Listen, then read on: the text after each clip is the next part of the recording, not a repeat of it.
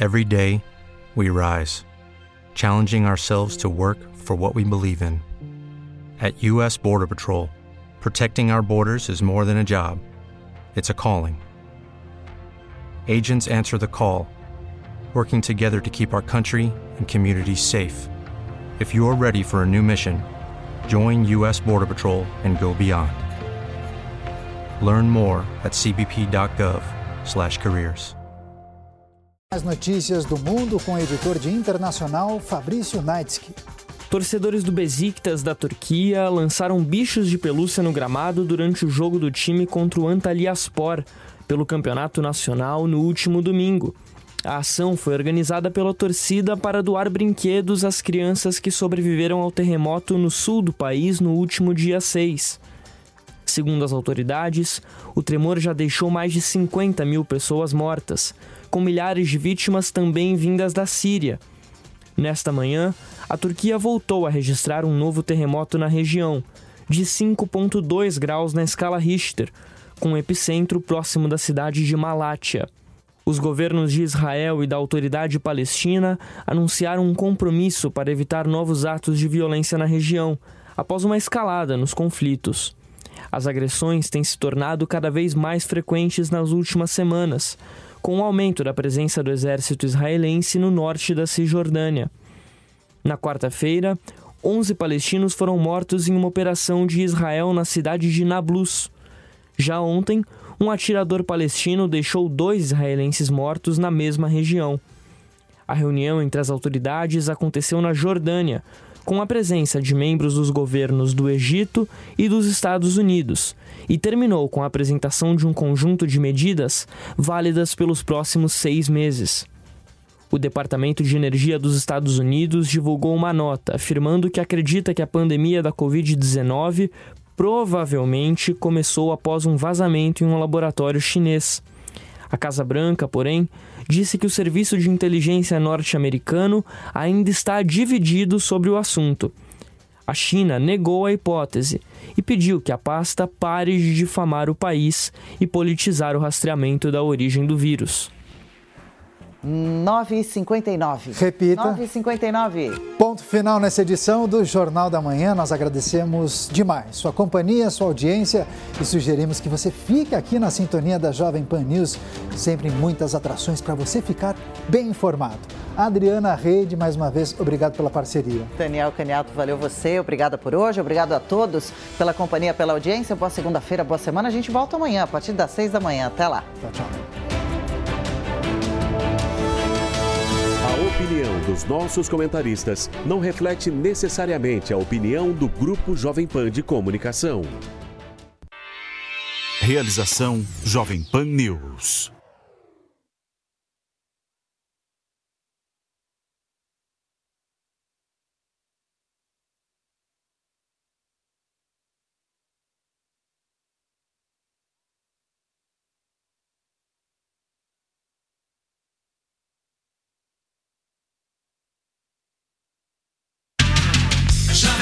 Jovem Pan Morning Show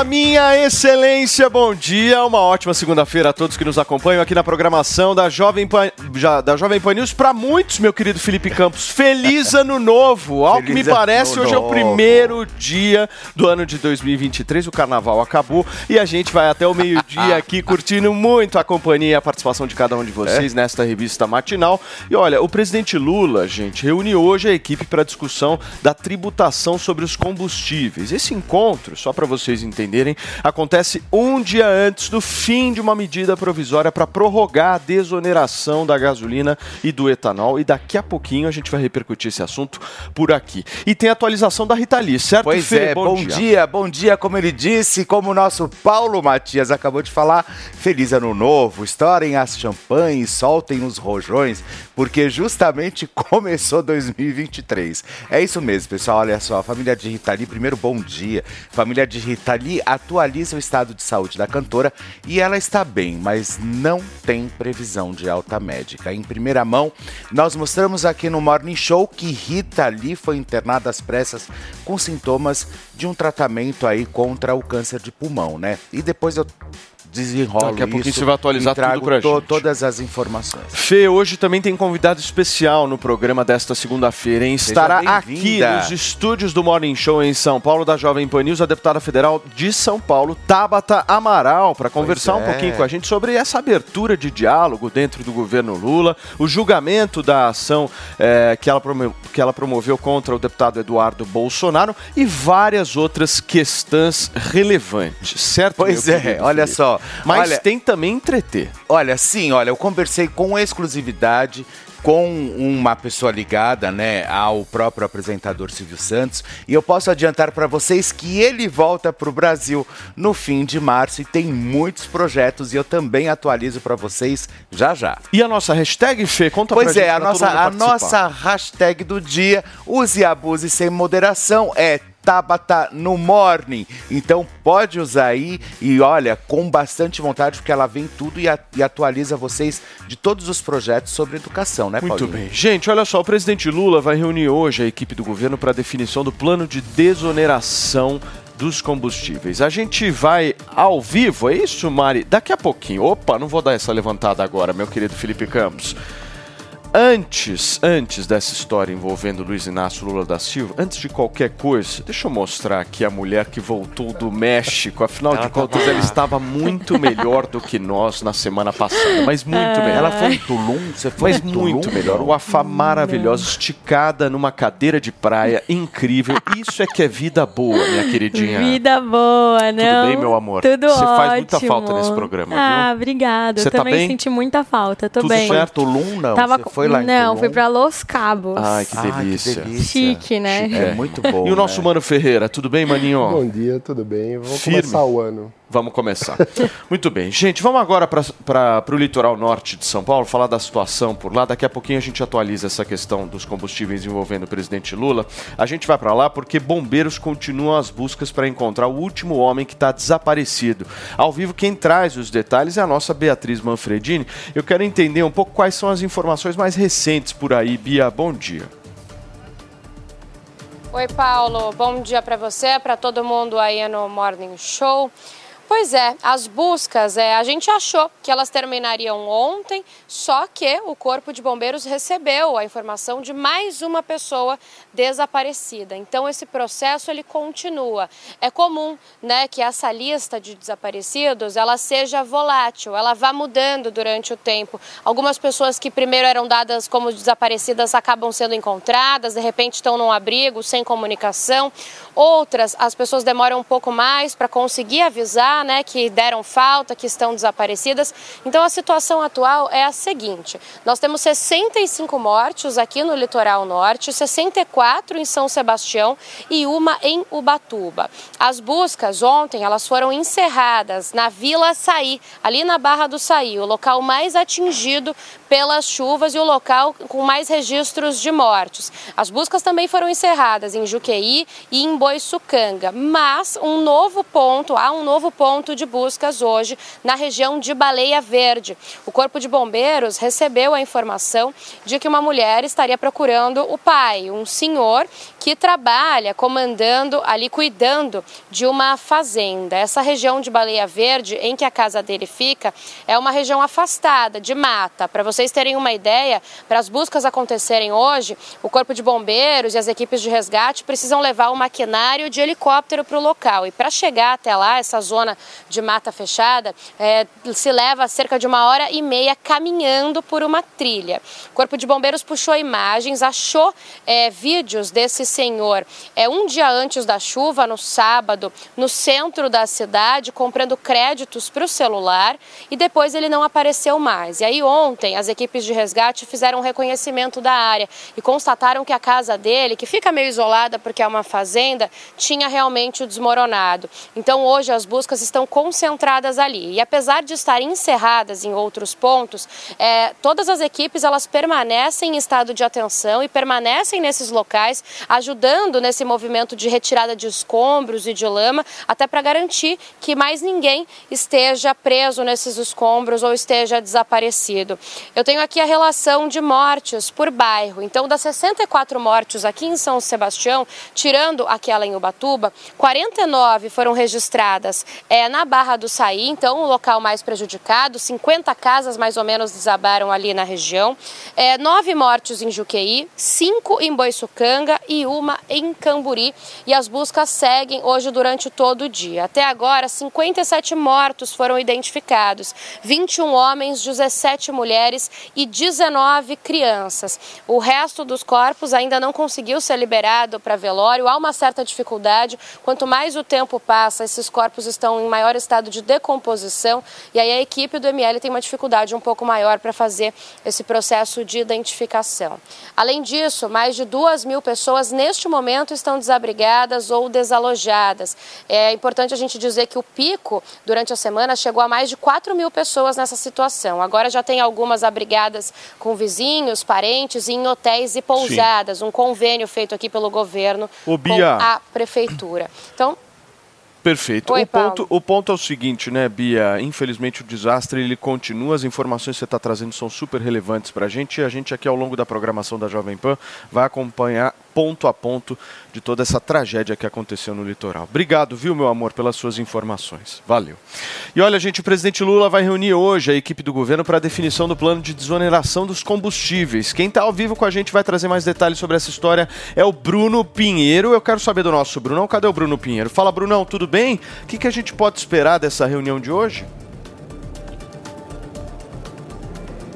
Olha, Paulo, você é um ótimo dia, excelente semana, uma expectativa altíssima, já que amanhã encerra a desoneração, acabou sendo estendida mais 60 dias. Lá no início, Fernando Haddad, ministro da Fazenda, aconselhou Lula que era importante já retomar, já cobrar o imposto, uma receita de aproximadamente 29 bilhões de reais. Lula naquele momento entendeu que se aumentasse o combustível, isso seria ruim, a imagem do governo ela seria afetada imediatamente. Estendeu numa medida provisória mais 60 dias que encerra amanhã, 28 de fevereiro. Essa reunião neste momento é importante uma nova decisão. Se haverá uma extensão novamente, se isso vai continuar a desoneração ou não. Então, uma receita de 29 bilhões de reais que Fernando Haddad alega que esse valor de arrecadação é muito importante que a Receita não consegue, que o Ministério da Fazenda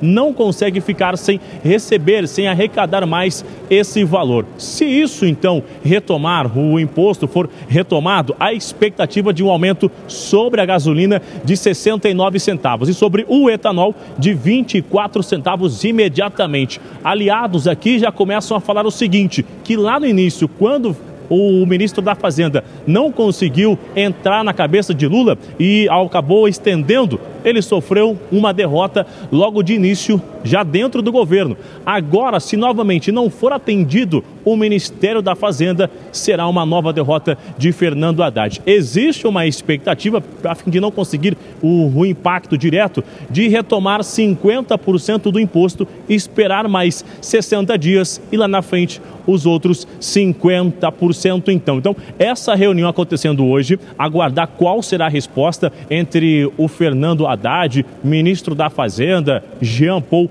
também está nesta reunião, e Luiz Inácio Lula da Silva. Aliados do governo, acho que não é importante neste momento voltar a mexer nos combustíveis. até porque é um compromisso antigo na campanha de Lula que ele iria conseguir reduzir os combustíveis, abaixar, ou seja, evitar essas altas acontecem quase que diariamente. A gente vai aguardar qual será a resposta, já que o combustível aumentando aumenta de forma geral. Supermercado, ônibus é um impacto na economia e no bolso de muita gente, viu, Paulo? Maravilha, Brunão. Obrigado pelas suas informações. O Bruno Pinheiro, direto de Brasília, atualizando a gente de- dessa história que eu vou ser muito sincero com vocês, meus amigos. Meu querido Alexandre Borges, quando é que a gente vai ver político que não pensa em voto atuar no Brasil? Porque essa história dos combustíveis, pelo menos para mim, basicamente é isso. Os caras estão preocupados com popularidade. Então a gente vai arrastando com a barriga o quanto dá esse problema, só que no final da história quem paga é o mais pobre, não é? É exatamente isso. Isso lembra até uma discussão que, que a economia faz em relação a prioridades, né?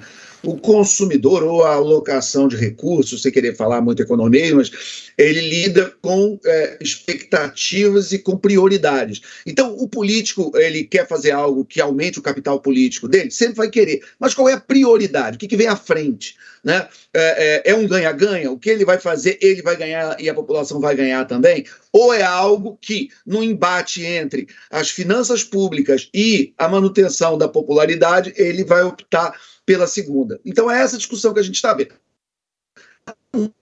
Você tem o, o Haddad bancando o bom policial e o Lula bancando, e a tal ala política bancando o mal policial. Então, se o Haddad vencer, eu vou até lembrar de uma frase que foi falada na, numa reunião sobre a guerra da Ucrânia, da Ucrânia lá na ONU, que o Mano repetiu semana passada, aquela história de que se a, a Rússia parar de atacar, acaba a guerra, se a Ucrânia parar de atacar, ela desaparece.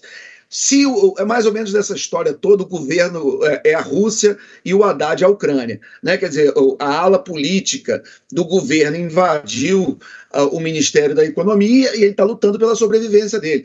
É, é, ele realmente, se ele perder de novo, ele vai ficar muito, mas muito esvaziado. E aí, tudo que ele for falar. O que, que quer dizer um ministro esvaziado? Quer dizer que ele não vai ser procurado para saber qual é a tendência ah, das próximas medidas econômicas do governo, porque ninguém vai levar a sério é, a opinião dele. O que vai ser, no final das contas, relevante vai ser a opinião da Glaze, dos políticos, do próprio Lula, que é um político, essencialmente. Então vamos aguardar, porque tem muita coisa em jogo aí. Agora, que a gasolina aumentou, aumentou. Né? Então, assim, você baixar na canetada, quem vai pagar essa conta é todo mundo, é todo mundo que paga imposto. É, é- é injusto, é uma pena que, que o combustível está caro, mas é o que é, está caro. Então, é, é, e alguém paga essa conta. Ou vai pagar o Tesouro, vai pagar a Petrobras, ou seja, vai rachar essa conta por todo mundo, ou vai pagar quem anda de carro. Bem, minha querida Wafá, É um- é um assunto espinhoso de explicar para as pessoas, né? Porque eu também entendo as pessoas. A gente tem que compreender. Tá todo mundo já pagando uma alta quantidade de imposto, todo mundo já está sendo, meu, extorquido ao máximo possível nessa história. Não tem saúde de, não tem serviço de saúde, de segurança pública, de educação adequados, as taxas de impostos só mais altas. E aí você vai chegar para ela e falar assim, ó, se a gente não deixar o preço fluir naturalmente, você vai pagar mais. É difícil entender isso. Vocês não acham? É completamente. É muito difícil entender. Quando que uma política liberal efetiva vai conseguir ter resultado É. prático, assim, popular que eu me refiro? Porque esse discurso não cola. O que eu quero é gasolina barata. Ponto. É, é que nesse governo eu acho que não cola nenhum discurso liberal e principalmente de corte de gastos, né? Nem com o Fernando Haddad? Nem com o Fernando Haddad. Impossível. Acho que piora com o, o Fernando Haddad por ele não ser um técnico nisso. E também a gente tem um, um problema seríssimo que é, é, essa, essa coisa de querer toda hora levantar uma bola política, principalmente quando a gente é, entra em assuntos que exigem que tenha uma percepção técnica, que é o que acontece agora. Mas a gente precisa lembrar quem é que está presidindo a Petrobras hoje. O Jean Paul, né, que é o, o, o presidente atual, ele é um senador petista. Ou seja, eu não sei o que, vai acontecer nessa reunião, eu não sei aqui a- como eles vão é, concluir uma melhora nisso, mas eu sei que eles vão atuar de uma forma política. O Lula sabe que se aumentar o imposto, ele está ferrado. Porque a gente lembra que isso aconteceu com a Dilma, a galera saiu às ruas, rolou aquele panelaço, e isso vai acontecer de uma forma piorada. Eles entraram num governo pro, é, prometendo picanha a rodo, e agora o que eles estão fazendo. Pega o vale. Não, não existe vale tá- ainda. tá fazendo Mas eles falta. prometeram Vale isso e o que está acontecendo é só aumento de impostos.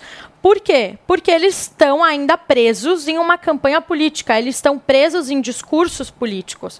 E é isso. O Lula ele não quer ter essa, essa perda né, de votos que ele teve e essa, e essa popularidade dele, então eles vão começar a baixar preço na canetada, o governo vai ter um rombo gigantesco e o Haddad não vai resolver nada. Porque ele não tem autonomia para isso. Agora, vou ser sincero com vocês, essa postura do Haddad está me surpreendendo, porque eu achei que o Haddad ia lá sentar no Ministério da Fazenda e fazer aquilo que o Lula mandar, ponto. Mas não, ele está trazendo um contraponto, dizendo, olha, Mas Lula... no fim quem manda é o Lula, né? Então, Sim, no fim quem manda é, o muito Lula, eu sei, centralizado, mas eu acho que a postura do Haddad poderia ser uma postura mais de comando mesmo, e não está sendo 100%. Mas, ele está sendo mais submisso, você acha? Eu achei que ele seria. É, é, acho que essa você usou a palavra certa, Fê. A questão da submissão. Eu achei que ele seria mais submisso do que ele como está foi sendo. quando o candidato à presidência Exatamente. fake, completamente submisso. Exatamente. É, eu acho que ele foi posto no, no ministério com essa expectativa de ser submisso. A gente precisa ver qual vai ser a postura dele caso ele perca de novo essa disputa, né? Porque os petistas ficam se comportando nessa situação com Haddad que nem a Chiquinha quando ia defender o Chaves. Adoro. Que era. Olha que "Ah, interessante não, essa comparação. esse- Eu gosto, é- eu gosto ele é muito meu amigo, ele é incompetente, incapaz de comandar o Ministério da Economia, só tem ideias erradas, mas ele é meu companheiro. Essa é a forma da Chiquinha defender o Chaves. É como os petistas estão se comportando com o Haddad, né? Ficam fritando ele o tempo todo. A gente não sabe quanto tempo ele vai assistir passivamente a essa situação, porque apesar dele estar tentando, aparentemente, trazer uma agenda para discussão no governo, o fato é que aparentemente o governo não dá bola para o que ele traz. E aí, como disse o Ale, ele vai virar um ministro esvaziado. Como vai ser a postura dele diante disso? Ele vai aceitar as humilhações calado? É, mas eu acho que uma observação que a gente tem que fazer em relação aos ministros do Lula é que todos praticamente são esvaziados. A gente não tem aquele apelo, ah, um ministro tal. No, no governo Menos passado. a Janja.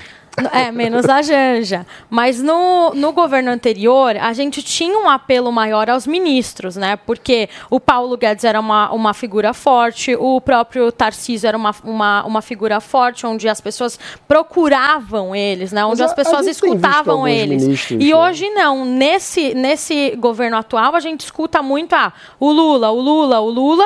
E a Glaze, né? Porque É, a a- Glaze fazendo aqueles tweets É, dela, ela é mais né? escutada que os ministros. A Marina está tendo um papel na política internacional, aparentemente. Né? Hoje ela vai se reunir, Mar- inclusive. Quem, a Marina Com Silva? desmatamento Sim, explodindo, Silva. né? Silva, Com desmatamento explodindo. Olha só, turma, daqui a pouquinho, são 10 horas e 18 minutos, daqui a pouquinho aqui no Morning Show desta segunda-feira, entrevista exclusiva com a deputada federal Tabata Amaral. Sentará ao lado de Wafa Kadri.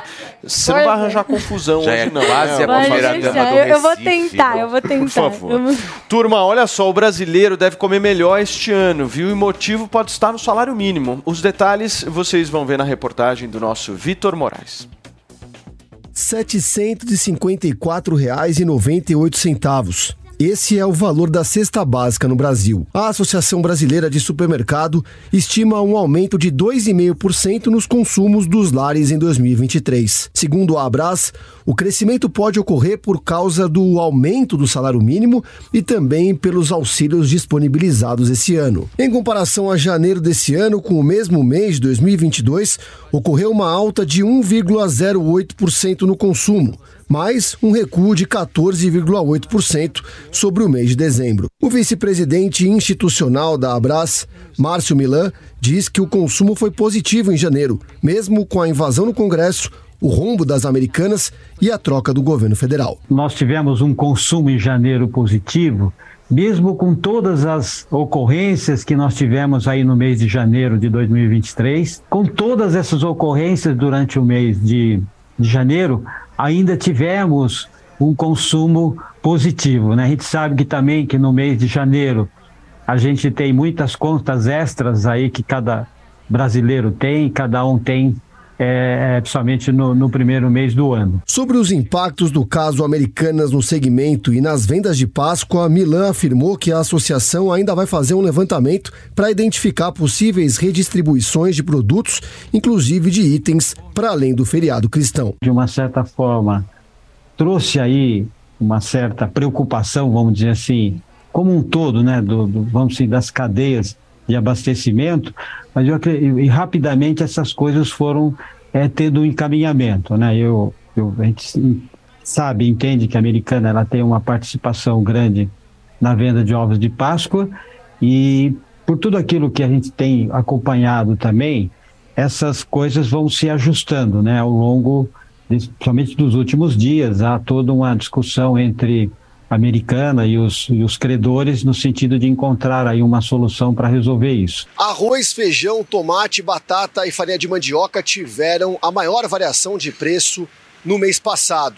Já carne bovina, cebola, frango congelado, óleo de soja, leite longa-vida e leite em pó tiveram a menor variação de preço em janeiro desse ano. A cesta básica, que reúne 35 itens de largo consumo, acumulou uma alta de 6,39% em 12 meses até janeiro.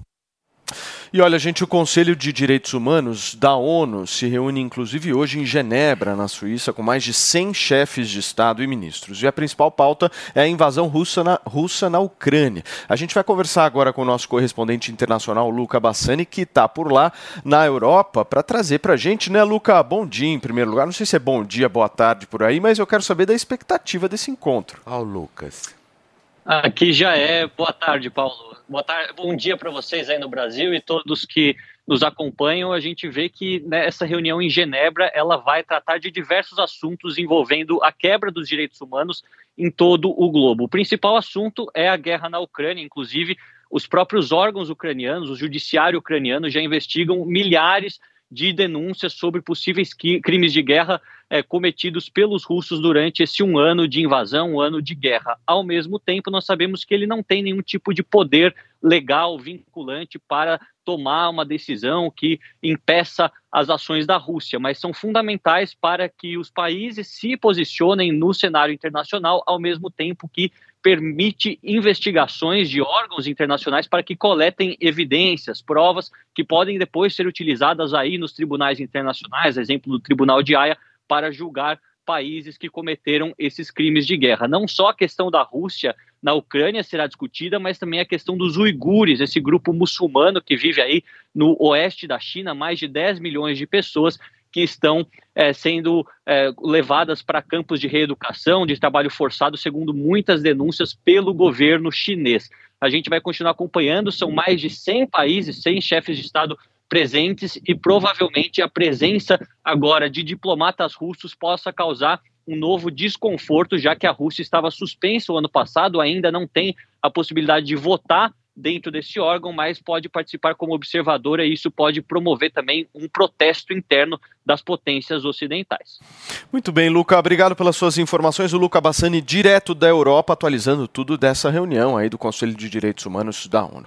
E olha, gente, o assessor especial do governo Joe Biden para o clima, John Kerry, vai se reunir hoje com a ministra do Meio Ambiente, Marina Silva. Segundo a embaixada dos Estados Unidos no Brasil, a visita de Kerry ao país tem como objetivo a discussão de dois assuntos centrais. O primeiro, questões climáticas, e o segundo, o combate ao desmatamento no início do mês, o presidente dos Estados Unidos, Joe Biden, anunciou um, interesse em colaborar financeiramente, inclusive, com o Fundo Amazônia. A gente repercute isso com o nosso time, buscando entender aí a posição atual do Brasil. Eu sei que a UAFA não gosta desse papo.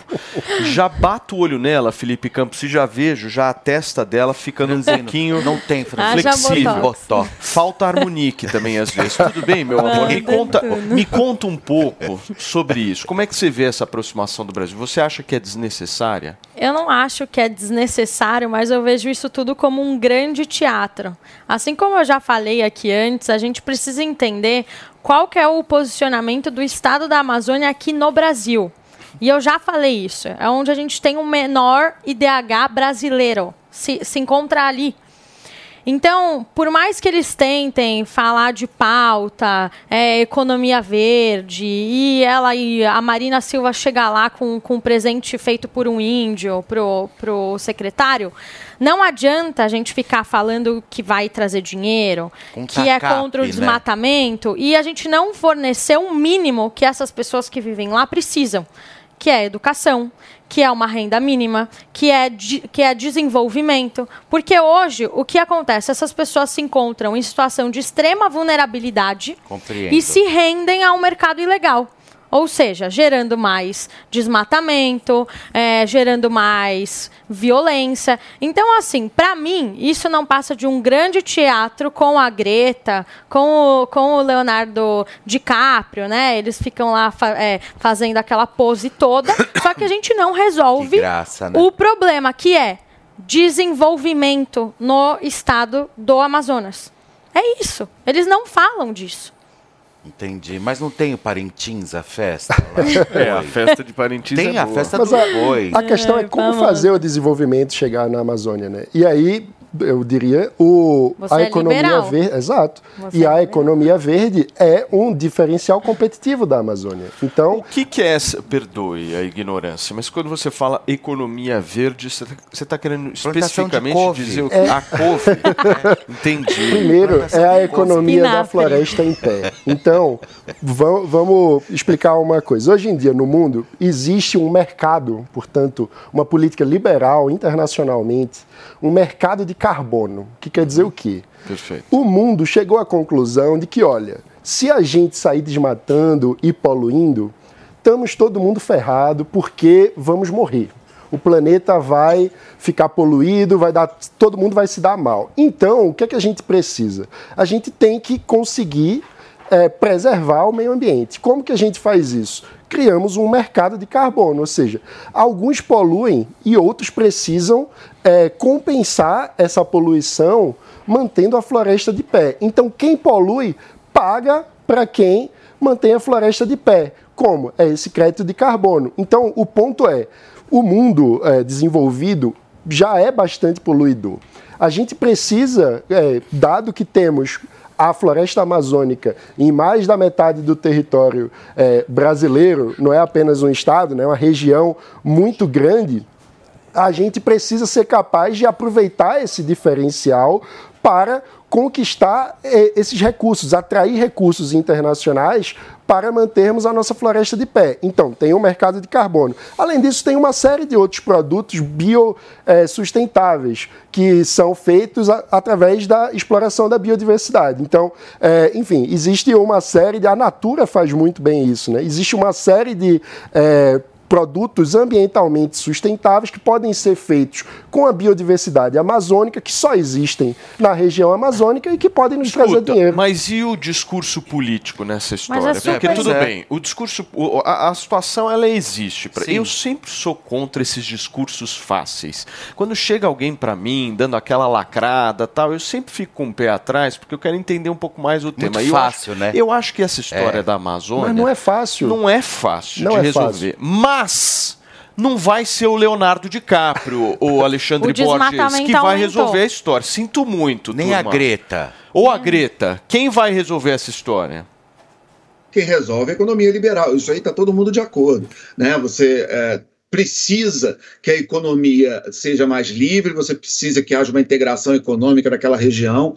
É, agora, é inegável que tem muito dinheiro no mundo de investimento esperando para entrar no Brasil, se o Brasil aceitar o mínimo de protocolos ali de preservação. E isso é um bom negócio. Isso não- ninguém, além do bom negócio de você preservar parte grande da floresta, não ter a política de é, é, liberar geral para os madeireiros, para os grileiros de terra, para minerador, quer dizer, pirata, para. Enfim. Ou, por um lado, né, que seria a crítica tradicional, mas também ao narcotráfico, né? Você tem naquela região ali, somente em regiões, em lugares mais próximos da Venezuela, ali da Colômbia, você tem muito essa coisa do narcotráfico usado ali como um entreposto.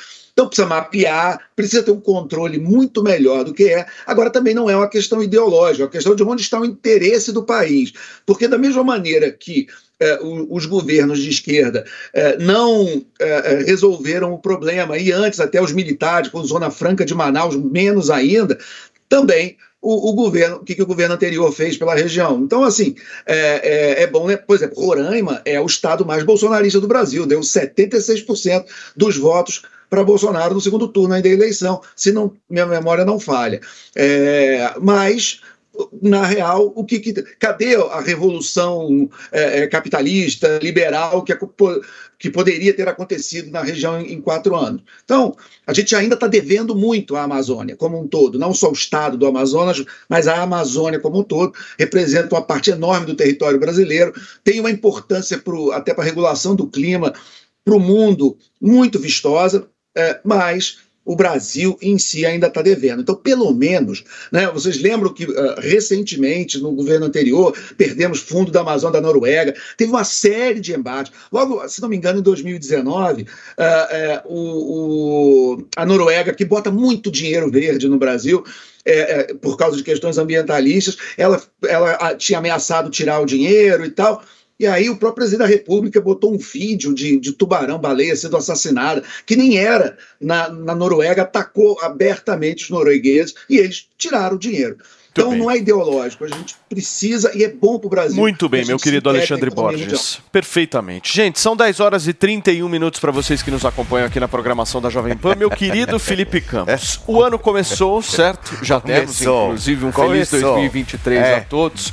E se tem uma coisa que neste ano nós precisamos fazer é ter a nossa vida sexual ativa. Levantar certo? sua autoestima. E bem, assim. Muito e esse bem. é um tema muito tabu na sociedade, meu querido Donato. Bom Donato, dia. Bom dia, bom dia, bom dia para você que tá vendo a gente, ouvindo a gente. boa.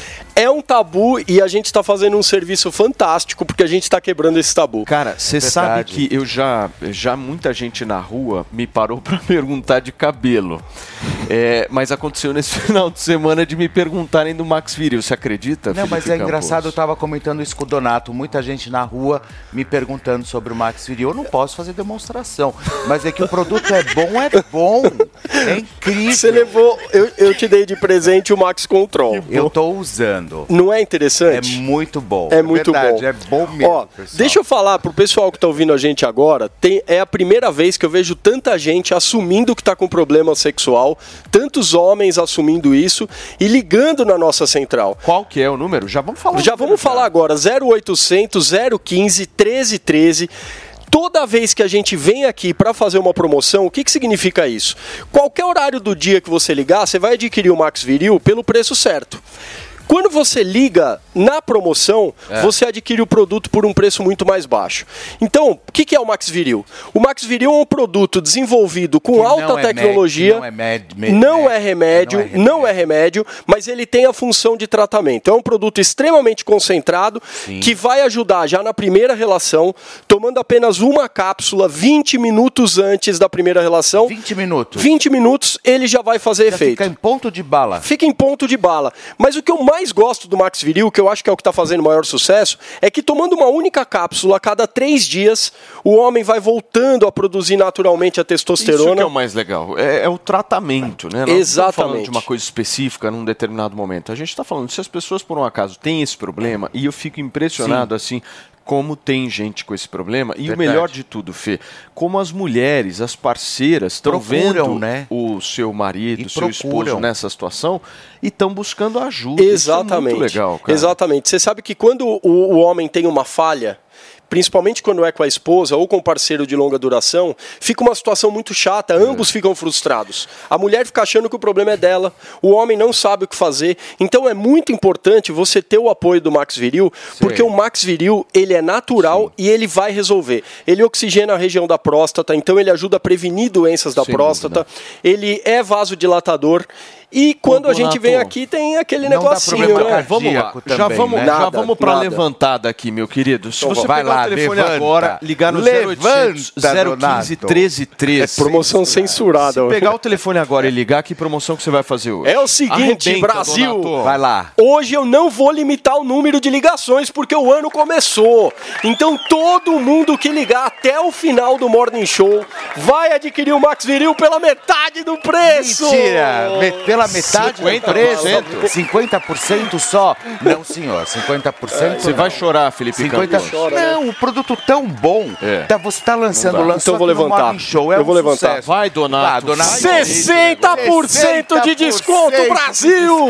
E é o seguinte, ó, eu vou mandar o Max Viril Control de presente. É o óleo que acaba com a ejaculação precoce. Vou mandar um barbeador de presente. O barbeador? E vou mandar um shampoo masculino para barba e cabelo. Mas é para todo mundo que ligar hoje durante o programa. Gente, 0800 015 1313. Então, 0800 015 13 13. É isso, Fê. E olha só, você comprou, você levou o shampoo para cabelo e barba e também o barbeador elétrico. Além do óleo. Olha que maravilha. Gente, 0800 015 1313, 60% de desconto, mais três brindes sensacionais. Obrigado, meu. Obrigado, Valeu. Donato. Valeu, Donato. Turma, nós estamos ao vivo aqui na Jovem Pan nesta segunda-feira, início de semana, são 10 horas e 36 minutos.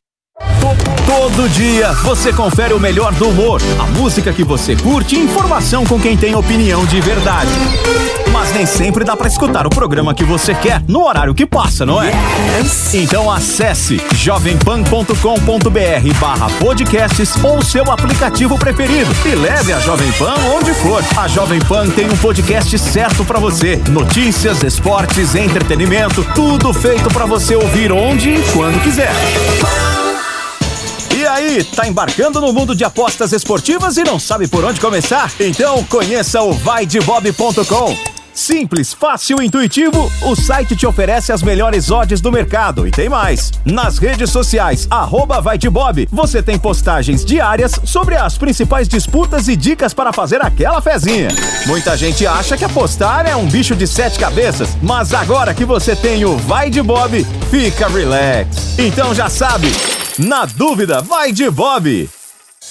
Dicas de verão Jovem Pan. Com o verão, alguns problemas em sua casa podem aumentar a sua despesa e aumentar o orçamento que já está curto, não é? Quando for abrir a geladeira, pegue tudo de uma só vez. A mania de abrir e fechar faz o ar escapar e sobrecarregar o aparelho, e isso acaba prejudicando a vedação da borracha. Vamos combinar, com as contas de início de ano chegando, o que você não precisa é gastar comprando outra geladeira, não é? Além disso, não esqueça de ajustar a temperatura da geladeira de acordo com a quantidade de produtos dentro dela. E se acabou de cozinhar, a comida esfriar antes de guardar. Venha saborear o Festival da Cavaquinha no Restaurante Fredi de segunda a segunda no almoço e jantar. Diversas opções de entrada, como alho poró gratinado e concha recheada com carne de siri gratinada. Sete opções diferentes de pratos com cavaquinha e sobremesas como soufflé de chocolate e creme brulee. Esperamos você. Rua Pedroso Alvarenga, 1170, Itaim Bibi. Telefone 31670977.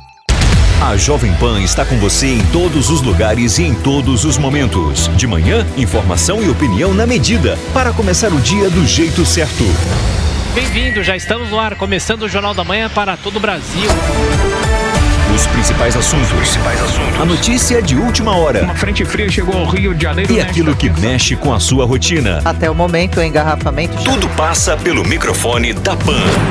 A Jovem Pan está com você o tempo todo, com som e imagem. De Brasília, Luciana Ventura. Preta, como é que foi a conversa com o Marcelinho? Do Rio, Rodrigo Viega. Viu só? Acesse jovempan.com.br, baixe o aplicativo da Panflix e se inscreva em nossos canais no YouTube. Jovem Pan News.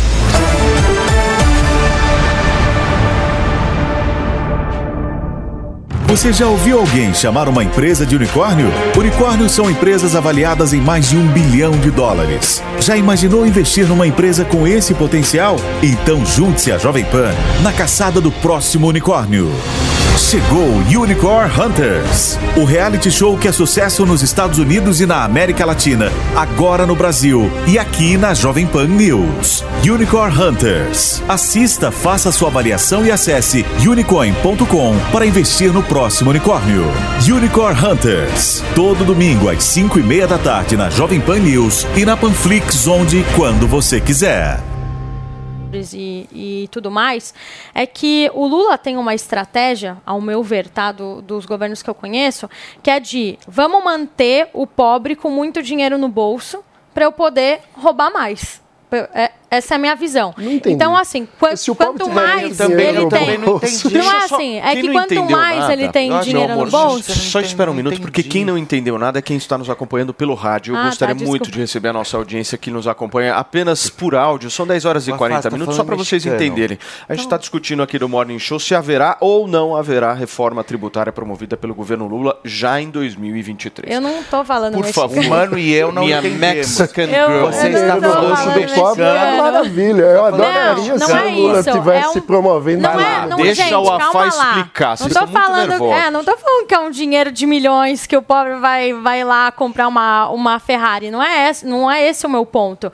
O meu ponto é que quando eles dão dinheiro, né, é, com ó, as bolsas, quando eles fazem esse tipo de apelo populista, Com auxílio emergencial. é para dar essa falsa impressão ao pobre de que, olha, você tá com um dinheirinho extra aí que pode gastar com a comida ali, que pode gastar é, com, com a gasolina, só que na verdade é um dinheiro falso, né? É fake, porque a gente sabe que quando eles aumentam esse tipo de bolsa, quando aumenta é, o dinheiro público, é, o, o retorno é muito pior, porque eles vão ter que pagar muito mais imposto lá na, na, na, na frente. É isso que eu tô falando. Então, é uma falsa ilusão de que você tem um poder de, de compra maior e que, na verdade, não, não é nada disso. Porque Que se que não cê- tem reforma, aumenta imposto. Se, se aumenta imposto, tem inflação. Que é que isso. você, já quer cutucar ela, né? Eu percebi. É, porque você já ia porque- meter um Bolsonaro no É, meio. ela, ela fica Vamos lá. falando de dar auxílio. Aí eu, eu lembro do auxílio emergencial, que foi feito sem Não, critério. gente, era uma pra- pandemia, coronavírus. Mas Como que não ia dar que auxílio pro continuou povo? depois, agora, inclusive, estão Graças que governadores teve, e prefeitos um milhão e fecharam meio de tudo. beneficiários do Bolsa Não, Família, gente. de Fala assim, pessoas olha, que não precisavam receber e que continuam recebendo. Por quê? Porque eles vão Porque inventar outra bolsa, mano. Eles vão Porque- inventar outra porque bolsa a política agora. foi mal feita. Mas veja, para concordar em parte com a Qual bolsa é, É. melhor? De esquerda ou de direita? É, não é nem Para concordar com, É. com a Alfa, a bolsa melhor é a que é bem feita, ou seja, aquela que tem responsabilidade fiscal. Então, para qualquer programa dar certo, precisa que o governo seja capaz de pagar as suas contas. Senão, como a Alfa estava explicando, acontece um truque do Mr. M. Você dá o dinheiro, mas você tira da pessoa, com- tirando do poder de compra dela, através da inflação. Então a gente precisa fazer um debate sério, a gente precisa sim de uma reforma tributária, mas que precisa estar acompanhada de responsabilidade fiscal. Esse Só cuida das ter. pessoas quem cuida das contas. E até agora, esse governo não mostrou como pretende cuidar É das que a contas. gente tem que lembrar que o governo, ele foi, ele entrou já com aquela PEC kamikaze, né? A PEC de, de É, Aprendeu transição. com o governo passado. Não, não concordo. O Aprendeu governo o governo passado, passado. teve que ter esses gastos, porque a gente tem que a- lembrar que a prefeitos, desoneração do devido ao que tá STF, discutindo deram agora é autonomia, herança do governo deram passado. autonomia a prefeitos e governadores que fizessem lockdown, que Não. gastassem o dinheiro como bem entendesse. Não, cê- cê quer sobrou ao governo federal, pandemia? É sobrou ao governo 2023. federal arcar É com todos os 2023, gastos da- de um monte de é gente que ficou sem defender a trabalho. gestão da pandemia de Bolsonaro. Foram três anos, Foi mano. o maior desastre Foram do governo Bolsonaro anos. foi a gestão da pandemia. Foram três anos o maior de desastre. pandemia. Você quer defender o governo Bolsonaro? Fala de marco do saneamento.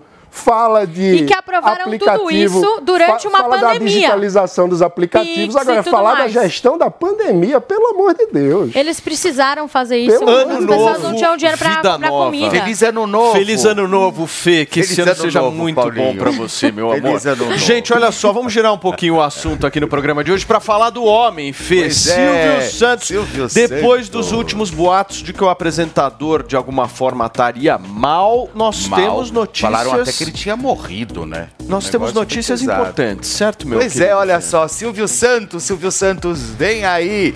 É verdade, pessoal, nesse final de semana, nós, a gente roda e a gente anda, a gente faz tudo acontecer. No camarote, acabei encontrando uma pessoa muito ligada ao, ao apresentador, que inclusive ontem voltou a apresentar o seu programa Silvio Santos lá no SBT. Mas isso não significa que o próximo ele estará. Esse programa já foi gravado anteriormente e aí Silvio Santos segue a vida dele lá em Orlando, né? Fazendo realmente, descansando um pouquinho. E, e olha só, o que me disseram foi Será o que ele seguinte, o encontrou o Silvio Bolsonaro, Santos- Fê? Hã? Será que ele encontrou o Bolsonaro em Será Orlando? que sim? Não sei. Será que sim? É, olha, é uma boa pergunta, viu? Mas olha, eu acho que o Silvio Santos não tá muito querendo saber de política. Ele viu? tá meio off. Ele tá meio off. Ele nunca gostou, na verdade, muito, né?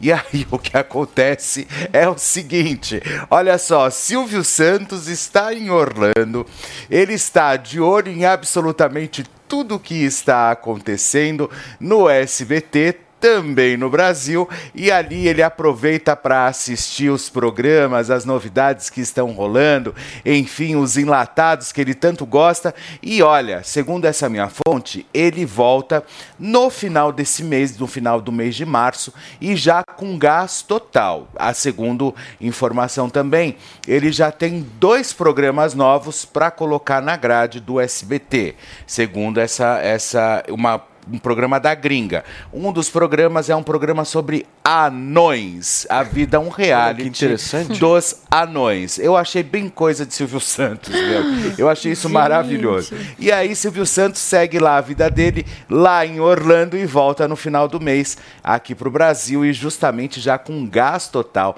para que ele possa realmente comandar ali o SBT. Diz que ele tá dando pitaco em tudo, viu, Paulinho? Eu acho sensacional, se, né? se, se o Silvio Santos estiver, ele te contrata, o Afai. Na hora. Na hora. Parece. Na hora, ele vai te colocar para fazer telecena, rodar. Você vai ver só o que ele vai fazer com você. Olha só, turma. Ele vai te colocar para girar as bolas lá. Você vai ver só. Fantasia no ar. Fantasia, ele vai, bem. vai ficar bem louco. Turma, olha só, o ex-presidente Jair Sete Bolsonaro se emocionou durante uma live feita ao lado do cantor sertanejo Rick, da dupla Rick Renner, direto ah, dos Estados Unidos, onde ele está, inclusive, desde o final do ano passado. Bolsonaro aparece na live ao lado do cantor e do ex-presidente da Caixa, Pedro Duarte Guimarães e outras pessoas. Na gravação, o ex-presidente não fala, mas fica visivelmente emocionado enquanto Rick canta ao violão a música Não Perca a Tua Fé.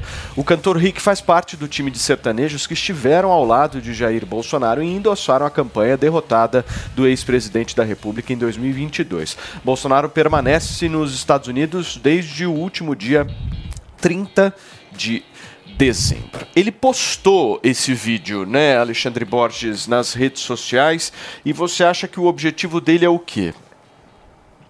Não, ele acha que ele toca o coração das pessoas, é humanizado. O, o Ciro Nogueira foi ministro da, da Casa Civil dele, falou isso, inclusive, é, é, como é, ele é humano, o coração e não sei o quê. Mas é estranho. Primeiro, a gente viu como é que foi a participação dele na pandemia, né? Que o, o- todo mundo era, era um país de maricas e tal, quem se preocupava com a pandemia. Mas aí, quando tem um sertanejo tocando violão para ele, ele chora. Acho curioso isso, né? Você é marica se preocupa com a, com a pandemia e, e- e é machão quando chora com o sertanejo to- tocando do seu lado. É curioso. Mas ele está tentando, de novo, bater nessa tecla da humanização. Ele chorou muito durante o, o mandato dele, mas era basicamente em eventos militares, quando ele era homenageado. E já os mortos, por exemplo, da pandemia, não- ou da enchente na Bahia, ou em várias situações, já não geraram a mesma compaixão. Muito bem, minha querida Wafá, o que, que foi que você está discordando aí? Não, é porque o Ale aqui traz uma fake news falando que, primeiro, o Ale emplaca ele como desumano, né? Porque a partir do momento que você fala. Porque a é partir fake do momento news, é? que você fala, Eita. é, ele tenta se colocar como cara que- humano, a gente tá o cara que transformando diz, "Eu não ele em um coveiro". animal. Só um minuto, A gente tá senhores. transformando ele em um animal. ouviu vocês, agora vocês escutem ela. Exato. Você aqui, meu. Por favor. é, é. Mas assim, a gente é transforma ele em uma pessoa desumano. É, e que eu não, não concordo com isso. Acho que a mídia é, emplacou muito ele como desumano o tempo inteiro e continua fazendo isso com quem concorda na com live, algumas tadinho. coisas. Mas ele sempre, Ele ele, sempre se emocionado, né? emociona, ele sempre chora. Inclusive durante a pandemia, quando ele saía de moto por, por, por Brasília para ir visitar as periferias, chorava, porque ele música encontrava. tá tocando aí. Ele, ele encontrava a galera presa em casa, ele encontrava as pessoas pedindo é, por comida, remédio, também, falando que não tava. gente Então, mas aí é engraçado que da, que da Janja ninguém, ninguém falou nada, né? Ué? A- as enchentes acontecendo aqui, a Janja lá no a- a camarote em é- nem Salvador foi presidente dançando. da República e não ela lidou é a primeira dama. Ela é primeira dama agora. Mas ela, tem deu uma forçada naquela foto com o Biden Ela tem na hora do carnaval. responsabilidade, Carluxo, exato. só na- no samba, né? Só que assim, tentar emplacar ele como desumano e falar que esses choros são falsos Pelo e, amor de Deus. e Não, ninguém tá- mas tudo ninguém tá mais, eu não é. concordo. Ele é- ele é- e ele ficou principalmente, emocionado. igual, por, e- por exemplo, quando uma, uma pessoa se coloca a sair em um cargo público, qualquer que seja, vereador, deputado, presidente, senador, você se doa de alguma forma a muitas pessoas. Claro. E foi o, o caso dele. Quando ele, ele se colocou nisso, ele estava ele se, doando às pessoas. filhos. Não, eu não concordo É, essa com doação. isso, mano. Veja, a gente. Não- não concordo. Vamos, vamos contextualizar, relembrar as pessoas. Enquanto centenas de milhares de brasileiros morriam. Ele este disponibilizou ser a humano- vacina. Este ser humano Quando falaram de gripezinha, quem falou gripezinha foi o Drauzio Chama- Varela, não foi ele. Ele foi em rede nacional. Não foi, porque ele, ele cita o de Drauzio Varela. Ele cita o Drauzio Varela. No momento Quando em ele que o fala país gripezinha- precisava se preparar para lidar Drauzio com é a doença tudo, Mano, que matou ele milhares de citou, pessoas. ele inclusive Ele, ele ficou de. Ninguém presta atenção no vídeo. Ele Ninguém ficou de presta atenção. com um, um apresentador de TV. O que, que foi, Felipe Campos? Drauzio é tudo. Não, mas o que, que aconteceu? O Drauzio É, o- Varela em um consegue vídeo. tentar Drauzio o Varela no Fantástico. O Drauzio Varela no Fantástico falou em gripezinha. favor. Quando o, o Bolsonaro vai em rede nacional falar sobre o coronavírus, Hum. ele justamente diz, parafraseando um médico muito famoso de uma rede muito famosa, não passa de que o uma presidente gripezinha. da República deve falar, As pessoas estavam em pânico. fa- ficar fazendo. As pessoas estavam ficar- em pânico, Pelo mano. amor de Deus, e ele desinformou durante a pandemia inteira. A gente vai ter que falar de pandemia aqui. É Quais foram as 2023, pelo amor de desinformações? Deus. Quais Ah, foram as desinformações? in- Infinitas. Mas cita algumas. Ué, que, que tomar vacina dava AIDS. Que tomar vacina fazia virar jacaré. Pelo amor de Deus. O Brasil foi um dos países que mais vacinou no mundo. E- Enquanto, O Brasil foi um dos países que mais vacinou que dizia no que tomar mundo. vacina transformava a pessoa em jacaré, pelo amor Não, de Deus. ele deu a liberdade. Ah, o Quem queria tomar vacina, tomava. O Quem não compromisso queria, de não Bolsonaro tomava. com o Brasil é tão verdadeiro quanto a lealdade dele aos times de futebol. Eu tenho que falar sobre isso porque ele É está, isso. infelizmente, com a camisa do meu glorioso Esporte Clube do Recife. Isso aí Ele não pode, Isso me né? pega Ele não pode, ele é proibido. Isso, isso é, é, é, pelo amor Ele de é Deus. proibido. Alexandre Borges, você havia me pedido a palavra e você ficou absolutamente bravo com o comentário da UAFA. Aqui a palavra é sua agora. E ela vai ouvir.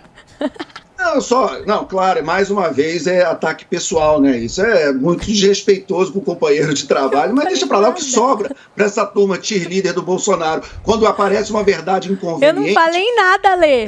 quando, eu falou não te ataquei pessoalmente. Falou, não. falou, falou que eu falei. Você está dizendo que eu no ar na Jovem Pan estou falando mentira. Entendeu? Então você tem todo o direito de discordar de mim. Você dá a sua opinião. Agora, daí para dizer que eu estou contando mentira. E, sinceramente, bobagem. É, é, eu vou me preocupar no dia que ela concordar comigo. Aí é que eu vou me preocupar. Muito bem, meu querido Felipe Campos. Agora tem até loja do ex-presidente Jair Bolsonaro. É isso mesmo? É a Bolsonaro Store? Pois é, olha só, o deputado federal Eduardo Bolsonaro usou as redes sociais para divulgar o lançamento de um dos produtos da Bolsonaro Store. Oi? Da a loja virtual comercializa seis produtos assinados por Bolsonaro. Que graça.com. Destaque para a pré-venda de calendários de mesa e paredes com fotografias de sua gestão. Os artigos que estão na faixa de preço de 49,90 reais até 109,90 reais. É, contam com o slogan nosso sonho segue mais vivo do que nunca e tem vídeo sobre o Eduardo Bolsonaro falando sobre. Vamos ver? Ele, Vamos ele dar uma fez um olhada. vídeo, inclusive, falando sobre Vamos isso. dar uma olhada, então. Ai, que graça, não? Quem conhece o passado consegue enxergar melhor o futuro. E é para manter vivo na sua memória os bons trabalhos do presidente Jair Bolsonaro é que eu te convido a conhecer o calendário da Bolsonaro Store. Além de fotos exclusivas e de qualidade, você ainda vai poder relembrar diversas das vitórias do presidente Jair Bolsonaro, o melhor presidente da história da nossa República. E a propósito, o nosso sonho segue mais vivo do que nunca. Esse momento não tem preço. Servir a pátria como chefe do executivo. Muito bem, gente. Tá aí o vídeo do deputado federal Eduardo Bolsonaro dando uma divulgada nessa Bolsonaro Store, a loja de itens exclusivos aí do presidente da República. Vocês queriam perguntar pra ela, né? Já o que, comprou. que, o que, que Não, você gente. queria perguntar, Não, Amanda gente, eu sou liberal, né? Eu Ah. sou liberal, então acho que todo mundo é livre para empreender da forma que que, que você já quiser. comprou? Se eles acham que é certo, enfim, fazer essa loja, Não, não empreender a fuja partir da disso, pergunta. é Comprou problema ou não deles. comprou? A eu não você comp- eu comprou ou não não comprei. comprou. Não, que que você ainda. Eu vai não comprar? comprei. Você gosta de um cupom de desconto, né? Comprei. Tá esperando o cupom, tá esperando o cupom. o que que você vai comprar? Eduardo Bolsonaro 22, aí eu... Aí eu Qual é o slogan? Você quer uns que vai- 25% de Não, mas, gente, é empreendedorismo, é. O, o. PT, eles, eles comercializam produtos. O Não, mas na realidade ele quer usar, ele quer é usar. empreendedorismo, Eu gente. acho que ele quer usar essa renda exatamente para para gestão aí de projetos políticos. Com né? certeza, um novo advogado, Vai movimento. precisar pagar advogado. Um novo movimento também. Eles precisam começar a se articular de alguma forma, né? Então, Vai mas, pagar essa, mas o meu ponto é o seguinte: essa é uma forma positiva de articulação? Não, porque eu acho que é arrecadar. A gente precisa de, de fundos, nada é de graça. There is no free lunch, né? É verdade. Você é liberal, você sabe disso. Mas existem formas e formas de arrecadar. Mas eu vou te falar. Mas ele vai arrecadar como? Não, mas agora Muita. falando sério, brincadeiras à parte, eu acho que muita gente vai comprar. Vai, e tá tudo vai certo, é assim. Gente, é, a gente brinca, empreendedorismo. enfim, porque não deixa de ser um assunto extremamente mais divertido, não tão engraçado, mas divertido. Mas, gente, se É, vocês entram no site do, do PT agora, por exemplo, tem vários artigos lá que estão disponíveis para as pessoas comprarem. Um calendário O broche da estrela. será que tem fotos que nem aqueles calendários de borracharia? é, calendário. Eu é, acho meio brega isso. ainda Lula livre. É Quantas coisas eles não, não venderam escrito Lula livre, né? Bandido livre. Muito bem, Alexandre Borges, como é que você vê aí essa Bolsonaro Store? Olha, é, para muita gente durante o governo passado, para muito influenciador, o bolsonarismo era isso, era um negócio. Né? Você elogiava o Bolsonaro e vendia produto. Eu acho que o Eduardo, acompanhando isso e vendo isso, ele percebeu, por que, que eles vão faturar e eu não vou? Então tá certo. Ele agora é um concorrente de influenciador bolsonarista é, nesse, né, para basicamente vender produtos para um público específico. Ele tem todo o direito de ser concorrente, afinal de contas, muita gente faturou das costas dele, agora está na hora deles faturarem diretamente. Muito bem, gente, são 10 horas e 57 minutos, a gente vai para um rápido intervalo comercial, mas antes você confere aqui no Morning o giro de notícias que a gente preparou especial para você. Governo tem dia decisivo para negociar reoneração de combustíveis. Haddad e Lula fazem reunião no Palácio do Planalto para tratar da isenção sobre gasolina e etanol. Marinha autoriza a ancoragem de navios de guerra do Irã no Rio de Janeiro. Decisão do Brasil ignora o pedido dos Estados Unidos feito a Lula para não permitir a ação. Vacina bivalente da Covid começa a ser aplicada nesta segunda em São Paulo. Podem ser imunizados idosos acima de 70 anos, pessoas com imunossupressão há mais de 12 anos e indígenas. Estados Unidos avaliam que Covid surgiu de vazamento acidental em laboratório chinês. Informação consta em relatório de inteligência confidencial recentemente fornecido à Casa Branca. China ainda não decidiu se enviará armas à Rússia para ajudar na guerra. Segundo o diretor da CIA, país asiático considera fazer o envio de equipamentos ao parceiro comercial.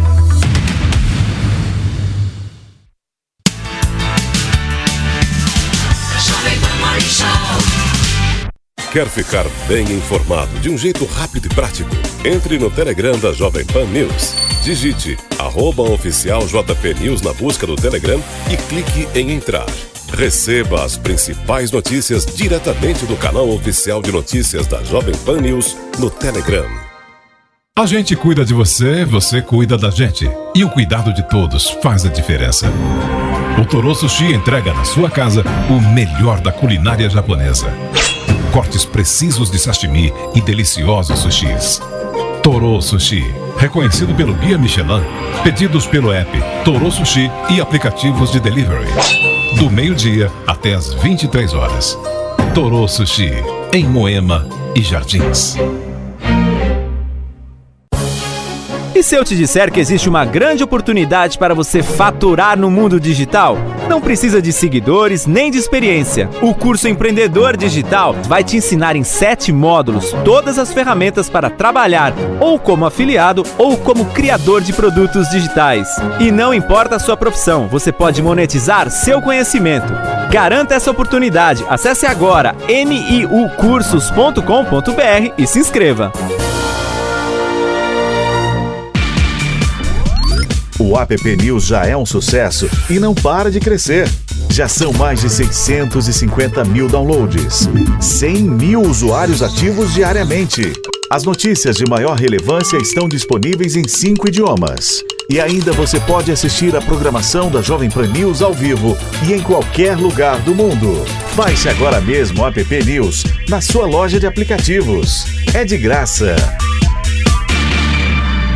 Os shoppings da Multiplan em São Paulo estão recebendo doações para as famílias afetadas pelas chuvas no litoral do estado. Podem ser doados alimentos não perecíveis, água, itens de higiene e limpeza, colchões, roupas e calçados. Os shoppings participantes são Morumbi Shopping, Anália Franco, Vila Olímpia, Park Shopping São Caetano, Jundiaí, Santa Úrsula e Ribeirão Shopping. Esta é uma iniciativa Multiplique o Bem, o hub de ações sociais da Multiplan. Participe! A Jovem Pan apresenta Conselho do Tio Rico. Senhoras e senhores, Daniel Zuckerman, tio Rico está sempre na área ao seu dispor, né? Sempre tio? aqui, vamos, em risque, ano de eleição, vambora! Você é um cara profissional, um cara que sempre lutou pelo trabalho. E uma frase que você me falou do Oscar Wilde, você falou: a gente tem duas tragédias na vida. Uma é não conseguir o que quer e a outra é conseguir. E você é um cara que conseguiu. Adoro, adoro. Você conseguiu e continua, tio. Por que, que você continua com essa vontade, cara? Sabe por quê? Por se você parar, se você achar que você tá no topo, você para de aprender. E quando você para de aprender, você começa a cair. Aí Esse é é ladeira abaixo, é, tio. Então vamos continuar aqui na labuta, sem parar de trabalhar, sempre otimista, sempre com o entusiasmo que a gente faz aqui no Conselho. Eu quero te fazer uma pergunta. Crise, estão falando aqui, você é amigo do Rei Dálio, né? Já teve com ele algumas vezes, né? Coelho é um cara que eu admiro demais, adoro. Puta de um gestor, maravilhoso. Grande gestor. E ele sempre canta umas bolas. Tá falando crise mundial, vem aí, falam de recessão, a gente tá vendo treta na China, Estados Unidos, guerra. A gente tem muita coisa para deixar a gente desesperado. O que que você acha se vai ou não acontecer uma crise mundial e como que a gente faz para se proteger? Zuki, a crise mundial que pode acontecer no pior cenário é uma recessão. Diferente do que aconteceu em 2008 nos Estados Unidos, que é uma bolha. Todo mundo fala, pô, a bolha imobiliária em São Paulo, a bolha do. Que bolha que você tá olhando? Certo. Porque a bolha é quando você tem uma, um crescimento descoordenado, sem fundamento algum. Se você tem hoje pessoas que compram um metro quadrado em São Paulo a 40 mil, 45, 50, quem, tem, quem tem, tá comprando tá vendendo. Verdade. Quando você tem uma bolha, um crescimento extremo. É igual a bolha.com dos anos 2000. Não aconteceu? Não aconteceu, O porra. bug do milênio? Bug do milênio. Então o ponto é o seguinte, Zuki, o crescimento orgânico com um pouco de recessão, de inflação, isso vai acontecer. Só não pode se desesperar. A China vai continuar crescendo, Estados Unidos é uma potência global que vai continuar crescendo e a Europa vai patinar crescendo marginalmente. E o Brasil, meu amigo, cresce um pouco, volta, vai, volta. É o samba total aqui. o samba é a raiz, é a tradição do nosso Agora, país. esse- A gente sabe sambar, tio. É, Sabe, tem que rebolar muito. Tá você certo. rebola bem. Eu Eu já viu, no carnaval já vi você rebolando. Não me expõe, tio. Agora, o ponto é o seguinte, que esse ano é eleitoral. Então tem que votar com consciência. O que manda no país é a economia. Ideologia deixa de lado. A economia é o que manda. E quem quer gastar muito vai cobrar depois a conta. Então vota direitinho pra você não ter erro. Boa, tio. Esse foi o conselho do tio Rico aqui na Jovem Pan. Beijo grande. Conselho do Tio Rico. Que empreendem, levantam cedo para empreender, para gerar sim, negócios e tem muita ideia legal Brunão, nesse país. Não vamos nos esquecer, próximo domingo às 5 e meia da tarde tem mais um episódio inédito de Unicorn Hunters aqui na programação da Jovem Pan. Com Obrigado, certeza. Brunão. Um Valeu. abraço pra você. Gente, pessoal, a nossa já- é, convidada de hoje, Fê, no Morning, já está aqui. Já está aqui preparada, nos, nos nossos recintos. Eu gosto dela, sabia? Você gosta? Gosto, Você gosta de gosto. todo mundo, né, Felipe Não, eu Campos? gosto. Eu prefiro, eu prefiro o namorado dela. Você prefere o namorado dela. Eu perguntei pra ela, quando você vai casar? Ela falou, ainda não sei. Eu falei, então casa logo, senão eu caso Gente, a nossa convidada de hoje é deputada, inclusive pelo PSB aqui do, da cidade de São Paulo. Ela é mais conhecida pela forte atuação na área de educação, formada em ciência política e astrofísica. Nós temos hoje no Morning Show desta segunda-feira Tabata Amaral, que Eu está nesse dela. momento aqui atrás das câmeras, certo, meu Verdade. querido Mano Ferreira? Mas o que, que a gente precisa fazer? Rebolar um pouquinho para que ela não passe na frente dessa câmera, certo, meu querido Bruno Meyer? Ficaria uma coisa muito deselegante, certo? A nossa queridíssima Tabata Amaral, num passe de mágica, Felipe Campos, está sentada aqui no nosso Bruno sofá, Meyer certo? se transformou Que coisa maravilhosa. Tabata Amaral. Olha só. Olha que mágica! Que mágica! Coisa boa. Deputada, tudo bem? Olá, tudo bom? Muito bom obrigado, dia, viu? Bom dia. Eu Muito tava obrigado. dando muita risada ali atrás das Você gosta, né? O, o carnaval gerou na alta, Tabata. Rapaz, o meu foi um pouco interrompido, né? Mas foi lindo. O João é prefeito de Recife, Eu foi sei. o primeiro carnaval dele como prefeito. Foi super lindo, super histórico, mas aqui em São Paulo a É gente viveu um momento muito difícil, tive É. que voltar. Mas enfim, luta, né? E vi que vocês estavam divulgando uma arrecadação também, super importante. É, sem é, dúvida. é. Inclusive, daqui a pouquinho a gente passa novamente aí os números para vocês de Pix, CNPJ, enfim. Primeiro, muito obrigado por você ter aceitado o nosso convite de estar aqui. Não é a primeira vez que você participa aqui, se não me engano, acho que deve ser a terceira ou É, quarta mas vez com que você essa vem. configuração é a primeira Essa vez. configuração Você é gostou muito, né? Eu É, muito feliz. É que legal. Tabata já saiu nos arranca-rabos aqui, ótimos. né? Eu? É, foi É ótimo. verdade, eu não lembro, queremos que se Nunca é repita. minha, eu assisti. Não, não, não, não. Todos os, todas as, as discussões que eu já vi da Tabata sempre, foram muito Exato. legais. assim. É. Deixa eu tirar uma dúvida. Não sei se essa minha dúvida vai repercutir de alguma forma, dependendo da sua resposta. Mas eu ouvi um bafafá, eu adoro um bafafá político. Sabe, Isso é Fê? bom. Aquele é bafafá político que. É que nem eu com os artistas. Exato. né? Tem um bafafazinho político que às vezes chega no nosso ouvido e tal. Eu ouvi dizer que você seria candidata a prefeita de Uhum. São Paulo no ano que vem. Isso procede? Não sei ainda. E até para vocês entenderem um pouco. Eu sou de São Paulo e muito orgulhosa, né, da nossa terra. Que bairro? A gente, Vila Missionária. Ué, que legal. Perto da Represa Billy, em Zona Que Sul. legal. A gente tem um histórico aqui muito forte da pessoa que se elege e já começa a trabalhar para as próximas eleições. É sempre assim. E eu, eu sou muito firme em dizer, eu estou muito focada no Congresso nesse momento. Porque eu acho que é o que as pessoas esperam de mim. Mais do que eu começar a organizar uma campanha para não sei da onde, para vocês terem uma ideia, eu vou ser presidente da bancada da educação. A nossa bancada da educação ainda não é tamanho BBB, Bíblia, Bahia, Bíblia, Boi e Bala, que a gente fala, mas é uma das bancadas mais atuantes e influentes da Câmara. Eu vou presidir a bancada da educação esse ano, que é de todo o Congresso. Vou presidir a bancada da saúde mental. A gente nunca teve uma bancada focada nisso no Congresso, então estou focada lá. Muito disso vem porque eu sou presidente municipal do PSB aqui em São Paulo, então tem um trabalho de construção de filiados, de construção de chapa para a gente ter bons candidatos à vereança. A gente vai ter um projeto, mas nesse momento, cabeça lá no Congresso, estou com a mala pronta para mais lá tarde para dentro, Brasília. lá dentro do coração da Tabata, você acha que você poderia ser uma boa prefeita? Você tem vontade, assim, de um dia, independente se for no ano que Hum. vem ou não, você tem vontade, eu quero um dia ser prefeita de São Paulo? Eu acho que sim, mas é que para mim não é uma coisa assim, o que a Tabata quer.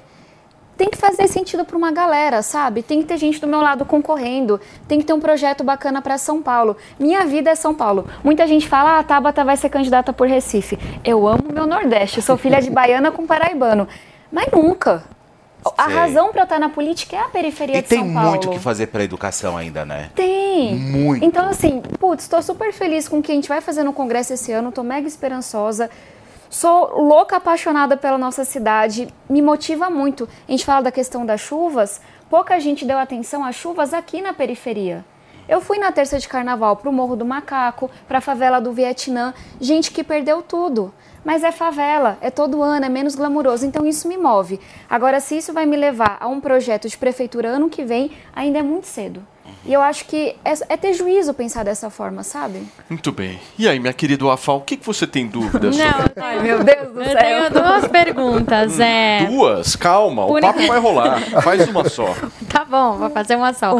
É, você, como uma das, uma das deputadas mais bem votadas aqui em São Paulo, enfim, tem muitas pessoas, principalmente os pseudos liberais, amam a Tabata de paixão. pseudos-liberais, Eu mas também não de sei. eu acho que isso é um paixão. elogio. É, Não, é que ela gosta de cutucar o humano, entendeu? Ah, tá. É, por isso. É porque ela Não é é liberal nada só com na você. economia de vez em quando. Não, nada a ver. Aí ela acha que é liberal Posso por terminar inteiro. Gente, não vamos trazer as nossas Ainda bem que eu estou aqui. Fica uma coisa extremamente desagradável. Wafá é libanesa. É livre. Não, mas enfim, você hoje, como deputada federal, é, e acompanhou tudo o que aconteceu com as enchentes, não só no, no litoral, mas na, na periferia aqui.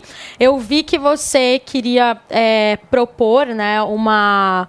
Seria como uma indenização às famílias que passaram por essa enchente. E também eu queria saber o que você poderia fazer é, em relação ao comportamento da nossa primeira-dama, a Janja, que enquanto estava um caos aqui em São Paulo, as pessoas morrendo, é, milhares de, de, de feridos, ela estava pulando o carnaval dela lá em, em Salvador. E eu não vi nenhuma crítica, principalmente de quem é mais à esquerda. Eu não vi ninguém... é, criticando esse lado desumano da, da Janja. Então eu queria saber, hoje, você como deputada, além dessa indenização que você pode dar, como você vai trabalhar com o, o governo federal para que eles ajudem essas, essas famílias que foram vítimas da chuva? Vamos lá. Sobre a primeira-dama Janja, quem me conhece sabe que eu não sou cuidadora da vida de ninguém. Quando eu vou para brigar com algum político, nunca é para falar com quem casou, com quem deixou Mas e de se casar. fosse a Michelle? Vou, vou já te responder. Todas as vezes que eu falei da Michelle foi porque havia um crime do tipo 51 imóveis cujo dinheiro passou pela conta dela, etc e tal. Vocês nunca me verão cuidando da vida de ninguém. A única coisa que eu preciso dizer para os meus eleitores é: onde eu estava, estava celebrando o carnaval como a esmagadora maioria das pessoas, peguei um avião de madrugada e voltei para São Paulo para trabalhar, porque eu fui eleita. Porque as pessoas esperam que eu faça isso aqui no estado de São Paulo. Então, cuidar da vida de um, de outro, se fez certo, se fez errado, nem dos meus colegas deputados federais eu comentei. Então, muita gente que disputa voto comigo, que tava ali sambando, não sei o que, no meio do caos, cara, cada um cuida da sua vida. Meus eleitores vão julgar o meu trabalho. É, agora, em relação ao que dá para fazer, eu coordeno uma área na bancada ambientalista que é de questões urbanas, para não deixar muito complexo. A gente tende a enxergar a questão ambiental como uma coisa só da Amazônia. A gente tem que lutar pela Amazônia. Só que a gente precisa entender que a questão ambiental é periférica também. É o córrego que enche, é a casa que desmorona, tem menos glamour, tem menos atenção do mundo, mas isso também é, é olhar para a questão ambiental. Então tem esse projeto que cria um seguro, na verdade, para quem mora em área de risco. Qual que é a coisa base? As mudanças climáticas estão acontecendo. O nível do mar vai subir, vai ter mais chuva, vai ter mais seca. Por mais que a gente tenha que trabalhar para frear isso, a gente tem que estar pronto para enfrentar a próxima tragédia, sabe? De São Sebastião, a próxima de Petrópolis, a próxima de Recife. Você foi a favor do marco legal do saneamento básico? 100%. Apanhei muito da esquerda. Mas como é que eu não vou ser a favor de um marco que vai levar investimento para saneamento básico se eu ando na periferia e não tem saneamento? Então, para fechar, tem esse projeto que cria um seguro para quem mora em área de risco que vai sofrer com os desastres. Não tão naturais assim, infelizmente, muito causados pelo homem. Tem um projeto de educação ambiental, tem um projeto que é para que cada prefeito faça o seu planejamento. Cara, minha cidade é em morro. Vamos, ó, tem um plano de 10 anos para eu me preparar. Minha cidade é litorânea, tem casa que vai desaparecer. Tem um plano aqui de 20 anos para me preparar. Então, por estar focada nessa questão de, de questões urbanas, tem vários projetos. Qual que é o problema? É um parto para aprovar eles no Congresso. O meu de preparação para as mudanças do clima, que teria tido efeito São Sebastião, aprovou na Câmara, travou no Senado. Então, se a gente não enxergar isso como gente, fica uns doidos lá falando Pô, mas o sozinho e Congresso não enxerga isso Não como enxerga, gente, não- né? Não enxerga, não enxerga porque não tem jovem, não enxerga porque tem uma visão ambiental muito limitada. De novo, que se restringe a você falar da floresta em pé. 100% eu tenho atuação nessa área, mas não, aí a pessoa que defende o meio ambiente vai ser contra o marco legal de saneamento. Não vai entender que uma coisa tem a ver com a outra. Então, a gente está muito, muito frio no Congresso em relação a isso e na sociedade, porque essa pauta ambiental ela só entra para a manchete, para a cabeça do povo, quando tem um desastre como esse. Ô, mano, você gosta da Tabata, né? Eu Vejo gosto. pelos Eu seus olhos. também, mano, só pra Eu dizer. gosto da Vejo Tabata. pelos seus olhos. Já não vejo a mesma coisa de Uafá, Felipe Campos, sem querer tumultuar o processo. A Uafá é libanesa. É. É, tô, tô em outra esfera, gente. É, trazendo um- uma pergunta sobre essa. Como, como que você avalia a atuação do Congresso? Você está no seu segundo mandato. é, em 2018, houve um- uma chamada onda de renovação. Vários movimentos, eu acredito, livres, que a gente faz parte, é, surgiram ali na- perto daquele contexto. É, mas a eleição de 2022 foi tomada pela polarização e a gente viu muita gente boa é, não ser reeleita, como o Rigoni, por Como o exemplo. Rigoni. É, como que você avalia o, o contexto do, do trabalho parlamentar no Brasil? Como que é, a gente precisa fazer para que o bom trabalho do- de um parlamentar valha mais do que a lacração da rede social? Deputada, deixa eu só te dar aqui o mic, por favor. Melhor? É, melhor. Cara, essa é a pergunta, né? Muitos colegas muito, muito talentosos, Marcelo Ramos, professor Israel, Felipe Rigoni, fizeram um trabalho admirável e não foram reeleitos. E eu acho sim que eles sofreram com essa polarização que joga tanto holofote num extremo e num outro. E aí eu me pergunto é, muito por que, que eu consegui aumentar a minha votação nesse cenário em que claramente eu não sou alguém que joga para uma torcida ou para outra, né? Inclusive apoio muito da- das duas torcidas organizadas principais. Eu acho que tem a ver sobre falar sobre o que há de mais concreto. Então, por exemplo, aqui na capital, onde eu mais aumentei minha votação foi no extremo sul e no extremo leste. Você teve mais Que- votos que 2018. no Tive. Dos to- 10 mais votados, total. foi a única que aumentou, de 2018 para 22. E cresci especialmente no extremo sul e no extremo leste. E eu acho que isso fala um pouco do trabalho. Eu sei o que é você perder 100 mil seguidores depois de uma eleição, e ir pra rua e as pessoas te olharem com respeito e reconhecer o que está fazendo. Então eu fiz uma escolha logo depois da reforma da Previdência, que era: eu não vou guiar meu trabalho por isso daqui. Tô lá postando, quero que as pessoas engajem o conteúdo, mas porque é- é- são dois mundos completamente diferentes. E esse mundo, mais o Twitter, não é o mundo que vota em mim.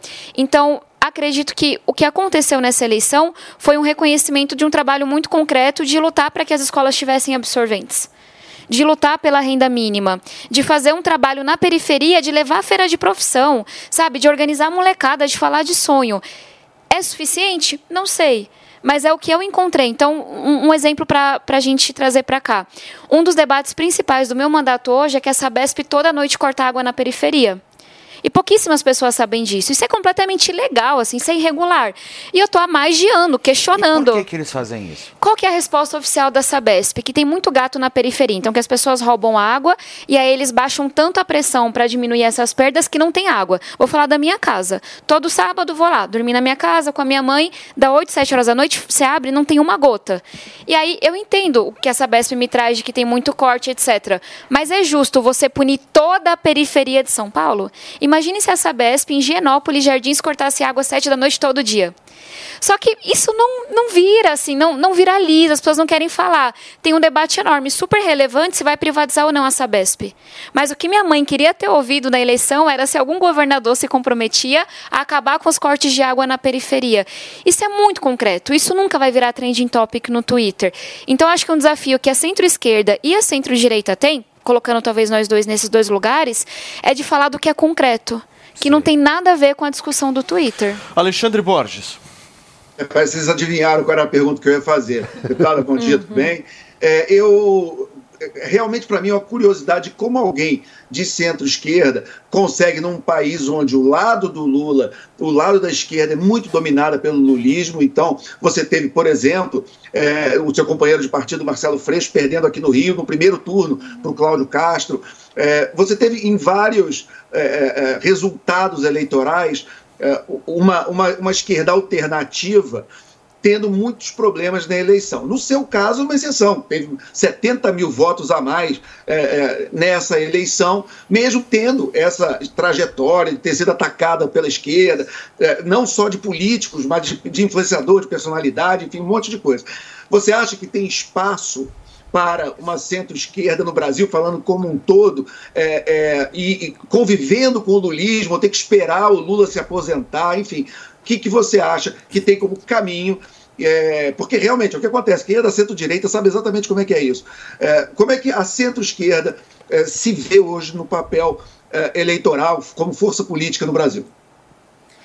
Alexandre, é, eu preciso acreditar que tem espaço para essa centro-esquerda, porque é, é onde eu sei existir, é quem eu sou.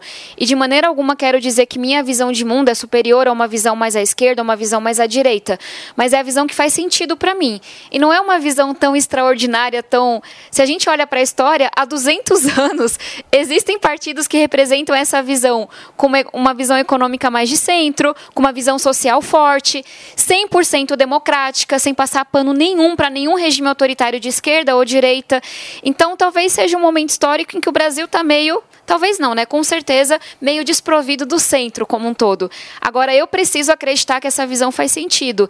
E o que eu vejo na rua é que ela faz sentido. Ela não faz sentido no Twitter, nesse purismo que se você não reza a cartilha, você é o demônio. Agora, na rua, onde falta água à noite, onde falta uma moradia digna, ela faz muito sentido, ela é muito necessária. E acho que um pouco do meu trabalho é, hoje, com o segundo mandato, é trazer mais gente que compartilhe dessa visão de mundo. E vocês na centro-direita têm a mesma visão. Não dá para acreditar que a única visão à direita vai ser o bolsonarismo.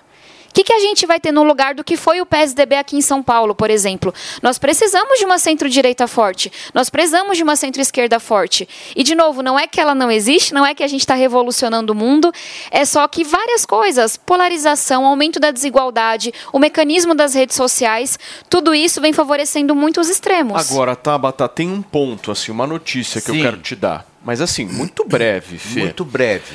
A cidade de São Paulo corre o risco de ter Guilherme Boulos como prefeito. Como é que você interpreta uma gestão dele aqui? Aí você não vai deixar, né? Como é que. Porque assim, você tá. Não, não, porque você tá, você tá fazendo um discurso que é um discurso coerente daquilo que você pensa, que é um discurso de centro. Mas vamos para a realidade, certo? A realidade é: tivemos Bruno Covas aqui em São Paulo versus Guilherme Boulos em 2016 ou 2020. 2020. 2020. É que eu sou um pouco velho. 2020, exatamente. Aí o que aconteceu? Foi 60% Bruno Covas, 40% Guilherme Boulos. Boa Hoje, votação. quem que é o cara mais forte? Eu tenho certeza que se der uma pesquisa aí, quem é o cara mais forte para disputar a Prefeitura de São Paulo? O Boulos, porque tem recall, certo? Sim. Recall é importante. Sim, Não temos ele- mais Bruno ele teve uma Covas, votação faleceu. expressiva em 2020. Eu quero entender como é que você pensa isso. Você acha que São Paulo merece ter Boulos? Que ele é de extrema esquerda, né? Rapaz, quando é- merece é uma palavra muito carregada de sentimentos, né? Boulos é o que eu quero para São Paulo? Não. Isso. Boulos me representa enquanto candidato a Eu prefeito? quero Não. Tabata Amaral como prefeito. Boulos não te representa. Não, justamente porque essa visão muito mais à esquerda, muito mais radical. E quando a gente fala do município, eu acho que talvez seja ainda mais grave no que do nacional. O nacional tem pauta moral, se debate várias questões, não sei o quê. Quando a gente fala do município, é o que eu estava falando, do corte de água, o contrato que a prefeitura não está cumprindo com a Sabesp, a questão das moradias, a questão da enchente, da lama. É muito concreto para a gente se perder em debates ideológicos. Mas, de novo, a eleição é só ano que vem. Merecer não é a palavra. Articulando Tão agora, hein, articulando Tabata? Exato. E, e a gente está conversando, e como eu falei, o PSB de São Paulo vai ter uma chapa forte de candidatos à vereança. A gente está no momento filiando gente, conversando, trazendo especialistas. Mas adiantar uma eleição que acontece no ano que vem. Na minha opinião, não é o que os meus eleitores esperam de mim. Boulos está em pré-campanha. Perfeito, escolha dele. Tabata está cuidando da bancada da educação, da bancada da saúde mental e vai ter toda a disposição para construir uma alternativa ao E centro. você votaria no Boulos? Depende contra quem. Contra um bolsonarista, votaria. É. Eu votei no Ciro, eu votei no Haddad, eu votei no Lula, eu votei no Lula de novo. Depende contra quem. Agora, essa escolha que eu quero fazer, não é essa escolha que eu quero Então, fazer. mas o Boulos, ele compõe um time do Lula, né? E quando a gente fala o seu discurso que traz essa coisa, não, é porque eu sou mais de centro, porque tem a centro-esquerda, quando a gente escuta os discursos e os projetos que algumas pessoas propõem, principalmente quem é de centro-esquerda, tá muito mais ligada à esquerda e à extrema esquerda do que qualquer outra coisa. Eu sinto muita falta desse diálogo, principalmente quando eu vejo algumas propostas. Né? Agora você vai presidir a bancada da educação e tem uma proposta sua que me pegou muito, que é uma cota para trans, para é, a eu li, né, que era uma cota para mulheres, hum, que seriam 30%, mas desses 30, 15 seriam para trans, para bis e outras coisas. É, eu vi que você propôs uma ideia de cota é, em educação e em empresas também, para que essas Tá, empresas. você está misturando dois projetos, mas eu já comento. Sim. E aí, isso me preocupa, de alguma forma, porque são projetos que estão ligados à extrema esquerda hoje no, no Brasil, que cresce muito. E essa coisa de que você, você falou agora, a gente tem que se, se preocupar com a água que não está chegando, Uhum. com o esgoto. E o que eu vejo desses projetos é que são projetos muito ideológicos e de cunho assim cultural e mais à esquerda. Uhum. Então, por mais que você dialogue e fale, ah, não, a gente precisa fazer reforma, a gente precisa ser a favor do marco do, do saneamento básico, eu sinto que essa esquerda moderna que surge, que é do seu, do seu time, fala muito mais como extrema esquerda com pautas ideológicas. Então a gente né, causa essa falsa impressão de que não, estamos atuando aqui para o que realmente importa, mas ao mesmo tempo a gente está muito junto a essas pautas de esquerda que são sim pautas ideológicas e não efetivas. Né? Eu acho que esse tipo de cota não é eficiente. Perfeito. Muitas coisas juntas e misturadas. Acho que um primeiro ponto, a gente tem definições muito diferentes do que é extremismo. Para mim, esquerda radical é a esquerda que prega a violência. É a esquerda que acha que está tudo bem com o que acontece na Venezuela, em Cuba e Nicarágua. Para mim, radicalismo é você querer calar quem pensa diferente, é você tolerar qualquer coisa que não seja a democracia. É, enfim, tá, tá- é, é violência, é autoritarismo, é tudo que vai junto. Você defender cotas, para mim, não tem nada de extremista. Então, acho que Primeiro, uma separação. Vamos para o debate ideológico sobre cotas. É. Mas cotas Segundo, ideologia por si sexual? só. Já vou comentar. É, ideologia por si só não é algo ruim, vamos tomar cuidado. Ser de centro-esquerda é uma visão ideológica. Ser liberal é uma outra visão ideológica. E a gente entra no debate de qual visão serve melhor à nossa sociedade. Mas dizer que porque é ideológico, é extremista, aí eu acho que é uma confusão meio absurda de termos. Dito isso, na minha visão de centro-esquerda, cabe sim a defesa de cotas por uma série de razões. Você misturou umas três coisas, pelo menos. Acho que cotas para mulheres na política, cotas para negros no ensino superior e para pessoas trans na pós-graduação que eu também defendo. É, tem cotas para mulheres em posições de conselho de empresa. Tudo isso, de fato, eu defendo, não da forma como você colocou. Mas qual que é o argumento? Existe um argumento de eficiência. Vamos falar de mulheres na política. Tem muitos estudos que mostram que nós mulheres, que faz apenas 90 anos que podemos votar, vamos levar mais de 100 para ter igualdade com os homens. Qual que é o problema? Tem outros estudos, tudo bem mapeado, que a nerd aqui estuda direitinho, que mostra que se você elege mais mulheres aqui no Brasil, foi o professor Firpo que mostrou esse estudo, você tem mais meninas tirando o título de eleitor. Ou seja, elas se veem mais. Aqui no Brasil, ao eleger mais mulheres, reduz a mortalidade infantil. No mundo, tem um estudo da Índia. Ao eleger mulheres, as meninas melhoram a nota de matemática. As meninas têm sonhos maiores de ser engenheira, cientista. Por quê? Porque as mulheres são melhores que os homens? Zero. Nada, nada a ver. É porque, de repente, tem metade da população também podendo competir por aquele posto. É porque na hora que uma menina de 9 anos vê uma mulher como prefeita, ela fala: Eu também posso. Eu também posso ser médica, engenheira, etc. Então, tá. Representatividade. Mas não importa. cota, né? Porque cota você. Aí eu vou fazer esse último link. Os estudos mostram que a gente vai levar mais de 100 anos para atingir essa igualdade. Eu quero ver isso em vida. Eu quero nossas meninas sonhando mais, crianças morrendo menos, o combate à corrupção melhora porque aumenta a competição também. Então eu estou disposta. Machistas também, eu acho, viu? Depende de como você são muito encara. manipuladas, eu Eu acho. tô- essa que eu falei da Índia, feita por pesquisadores do FMI, de Harvard, MIT, eu acho que dá pra gente confiar. Puro machista.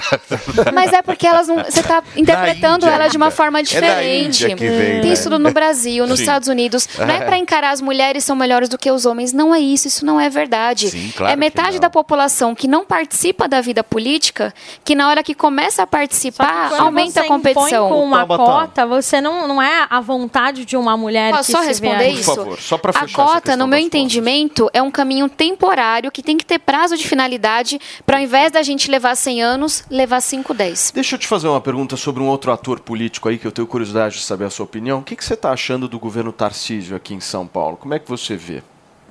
É muito cedo para falar do governo Lula e do governo Analisando Tarcísio. aí esses 60, tam- estamos aí acho que Claro. já com 60 dias. Como é que você A vê a ele postura atuou, dele? né, nas enchentes. Eu acho ele que se a- elegeu com o Bolsonaro. Claro, eu acho que o mais positivo que ele fez até agora foi a atuação nas enchentes. Aquela foto do Tarcísio com o prefeito de São Sebastião com o Lula, eu celebrei nas minhas redes sociais. Deveria ser o normal, mas o normal virou absurdo no Brasil, né? Deveria ser normal políticos de diferentes partidos sentarem para focar num, num, num problema. Me parece que ele está acertando quando ele preza pelo diálogo, quando ele preza por resolver o problema. Será que ele vai conseguir aguentar a pressão dos bolsonaristas que já estão chiando? A gente viu nesse último final de semana várias matérias sobre Tar Tarcísio sofre pressão dos bolsonaristas porque dialogou, etc. e tal. Essa é a pergunta que eu estou muito curiosa para ser resolvida. Mas se ele continuar apostando no diálogo, eu acho que ele acerta e eu acho que é isso que São Paulo espera dele. E o Lula, os 60 dias do Lula? Também muito cedo, vai na mesma linha. Acertou na questão das enchentes, tem muitas coisas que estão para acontecer, então reforma tributária. Tabata, desculpa, só uma- um, um comentário aqui. O Lula disponibilizou 50 5 milhões para Cláudia Raia. Para as enchentes foram só 3 milhões. Não foi nada. A ajuda do Lula. O governo, o governo federal nas, nas enchentes aqui em São Paulo foi uma ajuda assim. Mas o caso do, da Cláudia Uma- Raia foi é um Lei Rouanet, absurdo. né? Não foi o Não, é, é, é, mas é assim, meia gente, parece Raia. meio Governo absurdo. federal, é como se eu falasse, a Não, gente tem não, não, sei quantos desculpa. bi para educação, Assim, ele tá veio aqui errado, fazer um deveria- showzinho com o Tarcísio, falar e tal, e efetivamente não atuar. É uma coisa que, que me, que me Você achou preocupa que era muito. pouco dinheiro, e outra é coisa também, você, Tabata, sempre falou em redução de, de- da, da, da é máquina Cláudia pública Raia, né? e É, tudo é. mais. A gente tem 10 ministérios a mais hoje. Como que você pode atuar para que a gente tenha. O quê? Como que a gente pode atuar para que a gente tenha uma redução da, da, da, máquina, da máquina pública agora e sobre mais, mais dinheiro para a educação, para saneamento básico? Então, Só, uma só coisa vou pedir uma pausa que já, precisa... já lá. três temas aí. Primeiro, confundir verba que vai para a cultura, para a educação, para a segurança, começar a dizer o que é mais importante do que o outro. Você tem uma sugestão para melhorar a Lei Rouanet? Eu acho que a gente tem toda a disponibilidade de ouvir a sua sugestão. Agora, um exemplo, só a bancada paulista em verbas federais está destinando entre 4 e 8 milhões de reais. Isso só então, acho entender, é que de cada isso vai se somando. ou é no Não, a gente geral? fez uma reunião da bancada É, paulista e a gente tomou uma decisão, se eu não me engano, na segunda-feira. Inicialmente de 4 milhões, a gente está discutindo para aumentar. Eu entrei em contato com as- a prefeita de Ubatuba, com o prefeito São Sebastião e falei: me lixe as coisas mais graves que eu também vou destinar em emendas. Então, não sei qual foi o anúncio certinho que você viu, mas não, é só perfeito. esse valor. Turma, por favor, só para finalizar. Tinha só- mas agora Posso você... só, É, esqueci também. posso Qual era o só, seu outro é, ponto? Da hora Os aqui. ministérios, Nós estamos, comento gente, daqui a nesta pouco. segunda-feira, primeiro dia do ano. Feliz ano novo, Feliz Fê. ano novo. Ai, que alegria, esse clima de Réveillon, gente. Vai ter queimar de fogos clima de mais tarde. hoje. Olha só, são queima 11 de horas e fogos. 32 minutos nesta segunda-feira. O Morning Show recebe com exclusividade a deputada federal Tabata Amaral.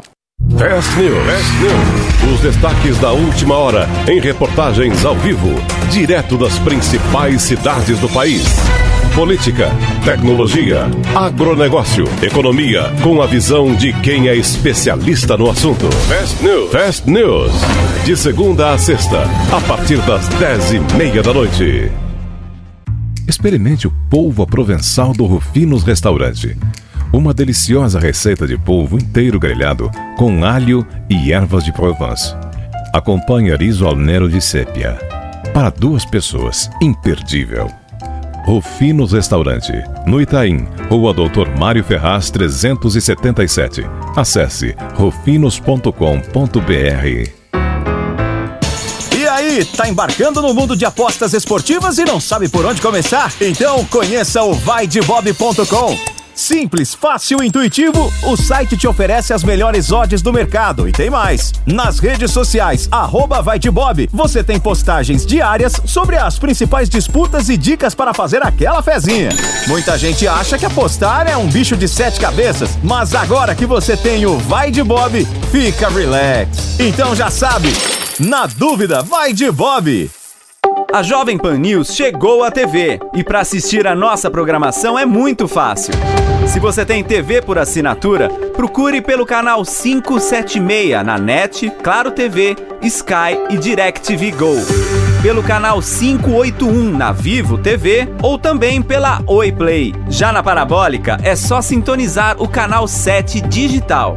Mas se você quiser assistir na palma de sua mão, no celular ou tablet, é só baixar o Panflix na sua loja de aplicativos e assistir 24 horas no mundo todo.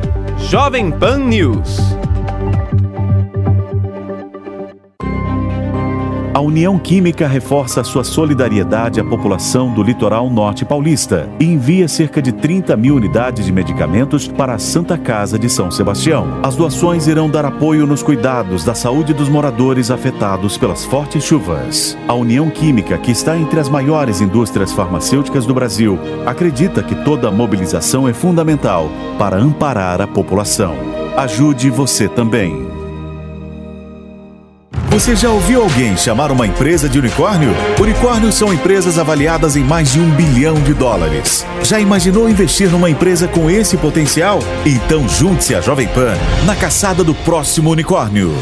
Chegou Unicorn Hunters, o reality show que é sucesso nos Estados Unidos e na América Latina, agora no Brasil e aqui na Jovem Pan News. Unicorn Hunters. Assista, faça sua avaliação e acesse unicorn.com para investir no próximo unicórnio. Unicorn Hunters. Todo domingo às 5 e meia da tarde na Jovem Pan News e na Panflix, onde e quando você quiser. Jovem Pan Saúde. Respire bem, durma e viva melhor com o Dr. Sérgio Salomão Abdala Carui. Olá, amigos da Jovem Pan. Hoje vamos falar sobre um quadro bastante comum que são as otites. A otite, ou a dor de ouvido, é interessante que 50% das dores de ouvido são no ouvido mesmo, sendo ouvido externo, ouvido médio, e 50% são dores satélite, fora do ouvido, mas em regiões próximas, como uma alteração na articulação temporomandibular ou até processos eh, odontológicos que fazem com que o paciente eh, exteriorize e tenha a percepção da dor no ouvido. Né? Eh, assim que você buscar o profissional, o otorrino, com uma examinação clínica no consultório, consegue se identificar e tratar de forma eficaz. Atenção para as crianças, principalmente, que passam muitas horas nas piscinas ou eh, nos ofurôs, faz com que eh, o exudato fique constante, um, um resquício eh, de água e aí promova a otite externa, que é aquela eh, otite em que o paciente apenas ao tocar no ouvido já sente um incremento significativo da dor. Então fica aqui a nossa dica e obrigado. Para ter o conteúdo na íntegra e outras entrevistas, acesse o canal do YouTube Jovem Pan Saúde e também o aplicativo da Panflix para Android e iOS. Jovem Pan Saúde. Cento não se explica por diferença de recurso, e sim por diferenças de qualidade da gestão das escolas por parte das redes municipais. Qual seria a agenda legislativa para melhorar a gestão educacional no Brasil e enfrentar esse desastre da pandemia?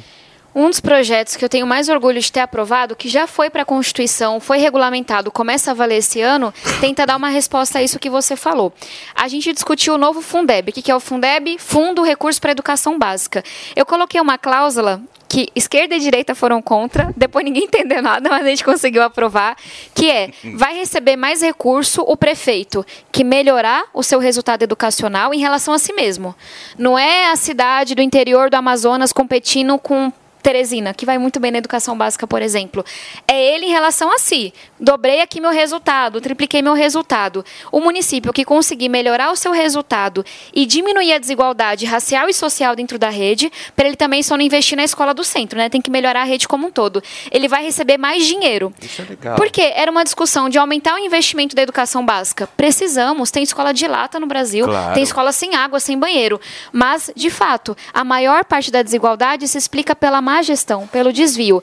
Eu tenho a impressão, pelo que já estudei, que na hora que você mexe no bolso do prefeito, ele vai se mexer. É a primeira vez que essa cláusula vai estar valendo. E eu estou muito animada para ver, porque eu já vejo muitos prefeitos me procurando e falando: eu quero esse recurso a mais. O que eu tenho que fazer para melhorar a educação? Muito bem, gente, são 11 horas Muito e legal 38 minutos. A gente vai continuar aqui no Morning com a entrevista exclusiva com a deputada federal Tabata Amaral. Tem vários outros assuntos para a gente comentar menina com é ela. boa, hein? Vários outros assuntos. Mas antes, a Caixa Econômica Federal iniciou a adoção de medidas de apoio aos moradores dos municípios do litoral norte que foram atingidos pelas fortes chuvas. Você vai conferir uma reportagem agora sobre isso da Yasmin Costa. As pessoas atingidas pelas fortes chuvas no litoral norte de São Paulo já vão poder fazer o saque calamidade do Fundo de Garantia por tempo de serviço. A ação faz parte de um pacote de medidas de apoio aos moradores do litoral norte de São Paulo, organizado pela Caixa Econômica Federal. Os atingidos, eles também vão poder sacar de forma antecipada o Auxílio Brasil. As pessoas também vão poder solicitar a pausa de até 90 dias nos contratos de financiamento de imóveis e as prestações serão incorporadas ao saldo devedor dos clientes. O banco também vai oferecer um suporte imediato aos clientes para acionarem o seguro habitacional e para que eles façam procedimentos que possam garantir indenizações. As equipes técnicas da Caixa Econômica vão estar nas regiões para avaliar os impactos das chuvas, principalmente nos empreendimentos de habitação social e para prestar apoio a esses moradores. A partir desta sexta-feira, as agências da Caixa Econômica já começaram um atendimento mais cedo, a partir das nove da manhã, para atender esses moradores dos seis municípios mais atingidos pelas fortes chuvas em São Paulo. De Brasília, Yasmin Costa. Muito bem, gente, são 11 horas e 40 minutos da manhã desta segunda-feira. Daqui a pouquinho a gente continua a entrevista exclusiva com a deputada federal Tabata Amaral aqui no Morning Show, mas, todavia, porém, meu querido Cabelo. Felipe Campos, Cabelo. não, Não, não é hoje. Vamos falar hoje de pele, meu querido. Afinal pele. de contas, o Andrade já está aqui posicionado no pós-carnaval, um pouco acabado, eu diria, porque eu acho que os dias de carnaval no ritmo Andrade de E os dias de carnaval acabaram simples. terça passada. Ele está aqui, gente, pra gente falar de um produto sensacional, certo, meu querido Que é Andrade? sucesso. Um sérum facial maravilhoso. Explica pra mim o que, que faz esse produto. Paulo, é o Melanvic. O Melanvic a gente sabe que é o maior sucesso por remover manchas na pele, por remover melasma, que são manchas que incomodam muito as pessoas. Sem dúvida. Quando você vê uma mancha no seu rosto, você se incomoda com isso? Claro. Felipe, as pessoas elas se submetem a diversos procedimentos para remoção dessas manchas. E dói, viu? E dói. E ó, e uma, outra coisa, é uma coisa que a gente não consegue fugir muitas vezes, porque Aquelas o melasma manchas que aparecem no rosto, horrível. o melasma ele aparece. A gente não sabe, ele, melasma, ele ele simplesmente surge, aparece, ele, ele surge, surge. exatamente. Vocês que estão nos acompanhando agora, o Melanvic ele é um sérum facial, como o Paulo falou, que remove a mancha de dentro para fora. Lá da última camada da pele, por ter nanotecnologia, então ele vai na última camada da pele, ele remove aquela mancha de dentro para fora e não tem aquele efeito rebote, sabe, Felipe? Não tem, não, não volta. E Não Tem volta. que deixar claro Bem que claro. é uma linha de tratamento. Exatamente. É importante porque principalmente as mulheres sofrem muito É. com melasma e principalmente na gravidez, depois que elas, elas passam o período ali gestacional, Sim. Fica com muito melasma. Ô, Andrade, deixa eu só entender. Você tem então a mancha na tua É, pele às que vezes é a aparece. mancha de espinha lá da infância, sabe? Quando tinha muito espinha, Queimadura, mancha- essas Queimadura, coisas, mancha né? de sol. É, ele uniformiza o tom da pele, basicamente, o Então, Melanvic. mas aí você passa todo dia, de manhã e de noite. só de noite. Só o de Melanvic ele é só de noite, não pode ter contato com o sol, né? Ele é um Entendi. produto bem específico para você usar durante a noite. De manhã você lava o Sim. rosto, chegou em casa, ele até na, na- na- no rótulo dele tem para você nos primeiros dias usar um dia sim, um dia não. Inclusive hoje, gente, você que tá sofrendo com mancha na pele, já dá o primeiro passo, já liga pra gente no 0800 020 da zona de 1726. conforto. Nós temos um antes e depois hoje, Paulo, Qual? que é sensacional. A imagem que tem de antes e depois hoje dá uma diferença assim estrondosa. Quem aí tá nos pra mim. acompanhando, gente, Nossa pode ligar no 0800 Senhora. 020 1726. Você consegue ver, Paulo, na testa uma mancha que tinha na nossa cliente chamada Jaqueline e outra mancha embaixo dos olhos, na parte da Nossa. bochecha, certo? E inclusive nós trouxemos a Nossa, nossa cliente Jaqueline, essa aqui Jaqueline, hoje para assim dar o antes, depoimento já para bem, nós aqui. Tudo bem, Como é que Jaqueline? você tá? Bom dia. Tudo bem, bom dia. Que legal te ter aqui. É um prazer imenso estar aqui com vocês. E eu tinha essa mancha, ela é, veio depois da gravidez. Sei. E ficou bem intenso na testa e aqui. Eu até fiquei feliz na época da pandemia que eu podia cobrir com a Geralmente é máscara. na zona T mesmo que dá o, o melasma. É, Isso aí mexe com a autoestima, né, muito, Jaque? muito, muito, porque se eu fazia uma maquiagem e a maquiagem acabava dando uma realçada na mancha, todo mundo perguntava É. o que foi, o que, por quê? Mas.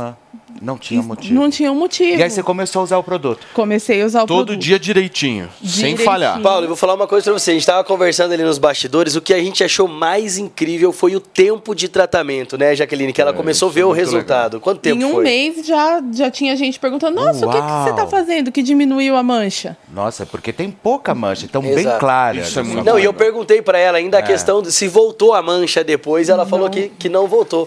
Ela falou que tinha alguns períodos onde a mancha aparecia mais, como na gravidez, a mancha aparecia mais. Então, gente, olha onde chegou a tecnologia. É verdade. É, é um produto. Tecnologia pura, Tecnologia pura. É um produto que remove a mancha de dentro pra fora e que você que tá sofrendo com melasma, você que tem aquela mancha do sol, ele uniformiza o tom na sua pele. Basta você que tá nos acompanhando agora ligar pra primeiro gente. passo. Dá o primeiro passo. Telefone Qual da sua número? autoestima no 0800 020 1726. Paulo, é só mandar foto pra gente que a gente O traz Andrade, igual a Jaqueline veio aqui. Eu hoje. gostaria muito de fazer a primeira promoção de 2023. Lá Vem Felipe Campos? porque carnaval começou passou, hoje, vai ter queimas de fogos Acabou, hoje. é Réveillon. Eu É. quero entender o que, que você vai fazer, mas assim, pra gente arrebentar e todo mundo ligar e comprar o Melanvic. Paulo, a diferença que deu na Jaqueline aqui, a felicidade que ela ficou, mexeu com a autoestima, ela, ela contou pra gente ali casos ali de amigas que tentaram remover mancha com outros produtos que afloraram mais a mancha A gente ainda. passa cinza de cigarro no Ela ficou desesperada.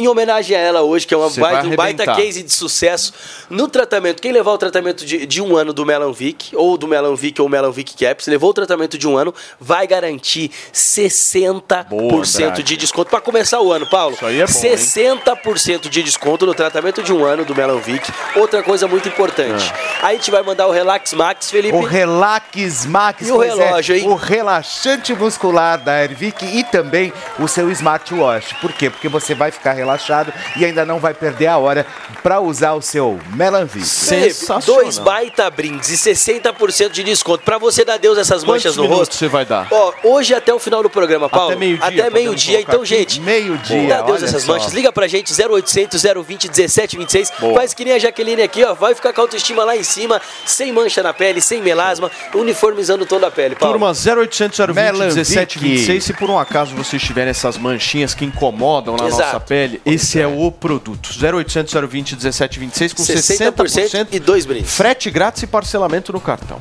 Gente, olha só, na última sexta-feira, deixa eu fazer uma errata aqui. Na última sexta-feira, a Uber nos procurou para informar que tratamos do caso da Elise Matsunaga e dissemos que ela é motorista da plataforma, o que não é confirmado por eles, certo, Fê? Pois é, olha só, o certo é que é que foi assim, gente. A plataforma ela é usada pela Elise Matsunaga.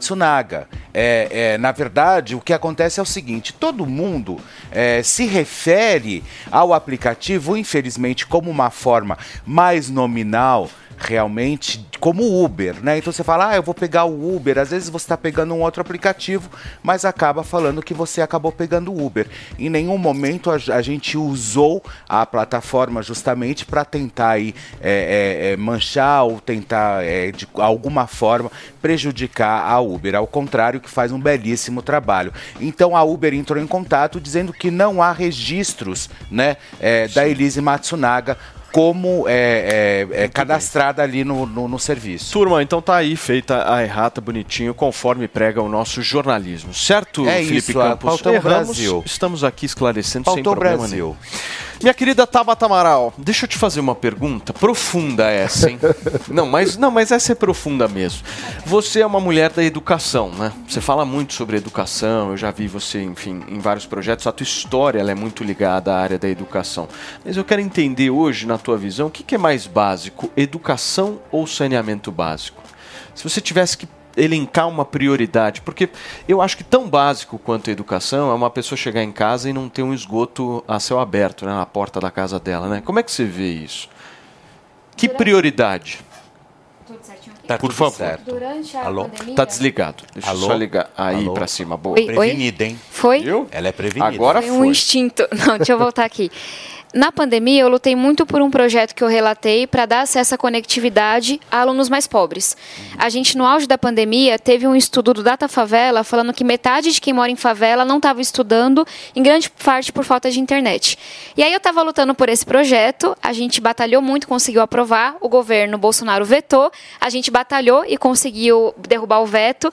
Bolsonaro entrou na justiça contra o projeto, isso rendeu um atraso de dois anos. Isso é um, um pouco do que aconteceu com, com nossas lutas na educação. Por causa da, da internet. Mas que projeto foi esse? Lei de conectividade. O judiciário entendeu que era constitucional, a gente estava usando o fundo correto, sem criar um novo gasto, e hoje ele foi implementado, mas ali dois anos que a gente poderia ter aluno de favela com internet não teve. E nessa discussão, eu me lembro de um deputado e um ministro me questionarem se eu deveria estar lutando por internet num contexto em que muita escola não tinha saneamento básico. E na época eu respondi uma coisa que é muito verdade para mim, Paulo. Cara, a luta não é entre saneamento e educação básica e internet. A luta é, de um lado, saneamento básico, educação, internet para os mais pobres, e do outro, super salário. Pessoas no judiciário que recebem 400, 500 mil reais de um salário completamente irregular, Ô, inconstitucional. A luta é contra tantos privilégios que, inclusive, alguns 400 colegas meus 500 têm. Tá pior hoje, viu? Agora a gente tem um acabaram custo de de, colocar as mais mulheres de lá. 2 bi de super salários. Mentira, a Constituição Tabata. fala, o máximo que alguém pode receber no público é uns 40 mil, que é o, o valor do salário do ministro do STF. E muita gente burla isso. Então, a minha resposta seria, eu não consigo abrir mão de saneamento nem de educação. Porque sem saneamento, a criança não consegue estudar, muitas vezes fica doente. Sim. A gente tem várias doenças evitáveis que acontecem por isso, mas sem educação aquela criança nunca vai quebrar o ciclo da pobreza. Então vamos colocar o que é essencial do lado e colocar o que é mordomia, o que é privilégio, o que é inconstitucional, o que é corrupção do outro. Muito bem, uma fazinha, por favor. Eu tenho uma pergunta. É, a gente sabe que hoje muitos deputados e políticos, no geral, às vezes atuam é, com projetos ou com alguma lei ou com, com alguma coisa que é para chamar atenção. Né? Quando você está em baixa, por exemplo, você começa a querer chamar atenção por alguma coisa e às vezes acaba é, fazendo um barulho em uma coisa que é irrelevante. E recentemente aconteceu que você acionou o Ministério Público contra um, um humorista. Você, como defensora de, de liberdade, é, liberdade de expressão, acha justo usar o poder público, né, você como, como deputada, para tirar a liberdade de um artista? eu me sinto lidando com uma cebola, em que a gente vai camada por camada. Primeiro ponto, é, eu não estou em baixa. É, eu entendo o ataque um pouco baixo, desnecessário não, não nesse falei contexto. sobre você, eu falei sobre a gente querer fazer barulho às vezes Só pra dizer midiático. que eu tenho um trabalho muito atuante e que eu não preciso disso. Em nenhum momento precisei, graças a Deus, muito atuante pelo que eu falei na questão do saneamento, da educação, na área ambiental e por aí vai. O segundo ponto é, teve um, um debate no, no podcast Flow que ficou muito divulgado, em que eu fiz uma fala muito enfática defendendo uma visão de liberdade de expressão que é a seguinte: a sua liberdade de expressão termina onde começa a liberdade do outro. Não existe humorista que esteja autorizado a trazer uma fala racista, homofóbica ou capacitista. O humor, ele não lhe, pro- ele não lhe inibe de sofrer as consequências da lei. Outro ponto, eu não questionei esse humorista como deputada federal, foi como Tabata, no meu CPF. Porque, sim, eu me senti extremamente incomodada ao ver o que, na minha visão, é o cometimento de um crime, que é um humorista, ir para um canal com falas extremamente nojentas, sexuais, preconceituosas contra uma mulher cadeirante. Não sei se todos tiveram a oportunidade de ver o vídeo, não quero nem divulgar, mas é realmente muito absurdo. Ah, quem eu sei vai de quem dizer você está falando na época que eu falei desse assunto, eu lembrei. Mas Assim, não é uma coisa não, leve. Mas Você não realmente foi que o- pesado. Mas vocês não acham que o humor não pode ter limite? É, porque querendo eu ou acho não, que o ele é um limite é a lei. artista, né? Eu realmente acho que o limite é a lei. E no meu entendimento, ele está infringindo a lei que define o que é capacitismo. Agora, não é a Tabata que vai julgar, graças a Deus, isso aqui não é uma ditadura. Eu vi um crime de racismo, de homofobia, de capacitismo, eu no meu CPF vou acionar o judiciário. E essa pessoa vai ter o direito de dizer que eu estou errada. Vai ter o direito de dizer porque dá um contexto. Eu realmente acho que um crime foi cometido e, sinceramente, pode fazer a piada que foi, inclusive comigo. Agora, eu não vou passar pano para crime. Agora, O humor não pode ser desculpa pra você cometer crime, não. meu querido Alexandre Borges, você gostaria de falar mais sobre política com a deputada Tabata Amaral? O que, que você tem dúvidas? Cadê o Ale, gente? Cadê o nosso Alexandre Borges? O Não Alexandre- foi? ele foi tomar água. Eu tenho umas. Foi Ele tomar volta. Olha aí. Ah, agora sim. Olha o nosso Zordon. Não lembra o Zordon dos Power Rangers? Ele bem no meio aqui, assim, organizado. Por favor, meu querido Zordon. Olha, é, eu, eu, na verdade queria pegar ainda um pouco de carona nessa discussão que estava tendo, porque a- aquela lei 14.532 que gerou um- uma discussão enorme se era censura ao humor, se não era. Queria que você elaborasse em relação a essa lei, é, que, gerou tanta polêmica e tanta gente dizendo que aquilo era uma lei de censura, de constranger os humoristas, de contra, constranger a arte. Qual é a sua opinião sobre essa lei específica? Alexandre, eu vou me repetir um pouco no que eu já disse, porque eu realmente acho que o humor ele não deve ser tratado de forma diferente do que outras questões. A gente pode estar falando de incentivo ao nazismo, você fazer piada com isso, a gente pode estar falando de racismo, de homofobia. De novo, isso é crime. Como teve Porque um é que- humorista que... fez uma brincadeira muito sem graça contra um autista, que foi horrorosa a questão. Ó, eu vou falar uma coisa. Eu discordo um pouco de vocês nessa coisa do, da regulação de humor. Eu também. Eu acho que o Com- humor é ele que não, não é pode sobre ser regular o regulado. humor, é sobre regular o que é liberdade de expressão. Mas é Mas também humor. não entra com, Nitidamente é com humor. quem está falando Você acha que é também. ok nas- numa. É uma pergunta muito sincera. Num debate humorístico, a pessoa. É, fazer comentários racistas Não, e ô, defender o que foi a escravidão, por exemplo? Eu, eu simplesmente estou Eu dialogando acho que isso com é um crime, que humorista. isso é errado. Humorista é um cara que não pode ser levado a sério Mas de é- maneira então, nenhuma. é- essa é uma pergunta que Eu- nos eu divide. interpreto o humorista como um cara, meu, que Pra não mim, a lei a ela é soberana. Não importa se é humorista, se é político, se é gari, Então, se é professor. pode Mas é ser que a- a Você não linguagem pode ser racista. A lei não pode ser Se autoritária. Só me dá um minutinho, turma. de Deixa eu só me despedir de quem nos acompanha pelo rádio. Muito obrigado pela sua audiência, pela sua companhia até aqui. A gente volta amanhã às 10 horas da manhã e continua na TV. Eu acho que um, um ponto importante aí é que a linguagem tem diversos usos, né? Se a gente faz um filme, uma obra de arte que pode ser chocante, pode explorar temas horríveis, o fato de explorar um tema horrível numa dimensão artística não, não quer dizer que aquilo seja em si uma violência, né? É artístico, né? artístico.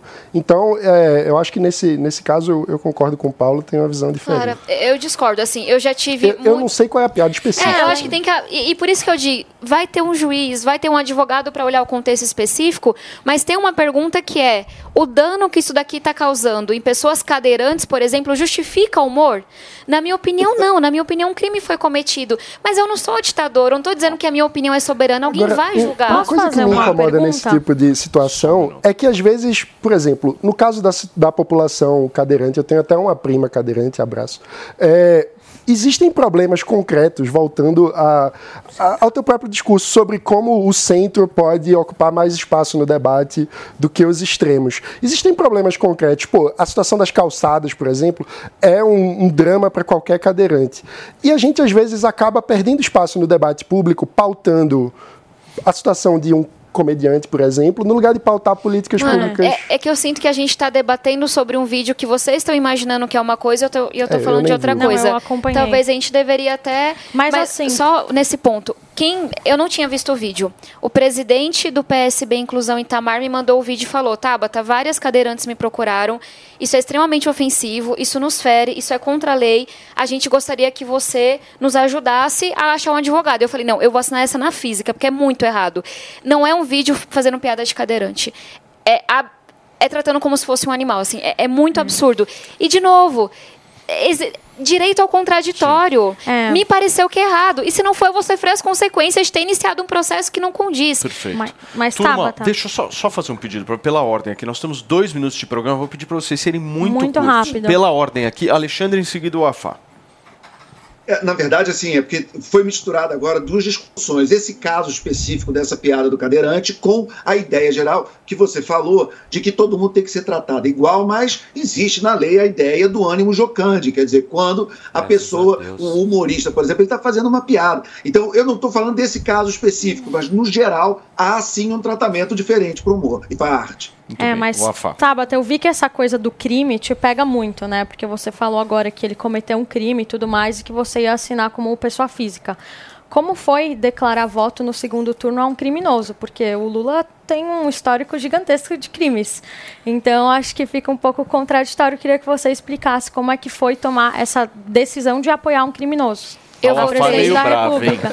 Não, Não só é, que é muito é. tema Ela é único. Esses bolsonaristas não, não giram o disquete, é não. brava, Não, não, ele não vai girar porque ele continua, ele é criminoso, ele não foi absolvido. Pra fechar, Tabata, rapidão. Eu votei em 2018 em Ciro e Haddad. Votei em 2022 em Lula e Lula de novo. Faria cada um desses votos 20 mil vezes, independente do que aconteceu no passado, independente do que aconteça Uma na pra frente. quem tem pauta porque eu jamais poderia estar ao lado de qualquer pessoa que pareça com Bolsonaro ou que ele representa. A desumanidade, os crimes absurdos de corrupção, as mortes pelas Lula. quais ele é responsável Do na Lula pandemia. também é responsável por Toda tudo eleição é isso. uma escolha. Eu estou muito feliz e muito tranquila com as Ô, escolhas que Tabata, eu fiz. deixa- E nunca será em apoio a Bolsonaro. Nunca. Deixa eu te agradecer pela sua participação aqui no Morning de hoje. Muito obrigado. Essa menina é uma graça, viu? Pra vocês seguirem a Tabata Amaral Essa lá vai crescer no ainda muito, Instagram, viu? arroba Tabata Amaral. Tabata Amaral SP, todo Enfim, mundo segue tá lá, lá. Nas redes sociais. a Tabata tá lá em Brasília, na Comissão de Educação e tantas outras. Obrigado, Tabata. Volte Muito sempre. obrigada, pessoal. Turma, a gente Sempre vai uma ficando honra. por aqui. Amanhã, Tchau. terça-feira, estaremos de volta, hein? Tchau, Tchau, até amanhã. Feliz ano novo! Feliz ano novo! A opinião dos nossos comentaristas não reflete necessariamente a opinião do Grupo Jovem Pan de Comunicação. Realização Jovem Pan News.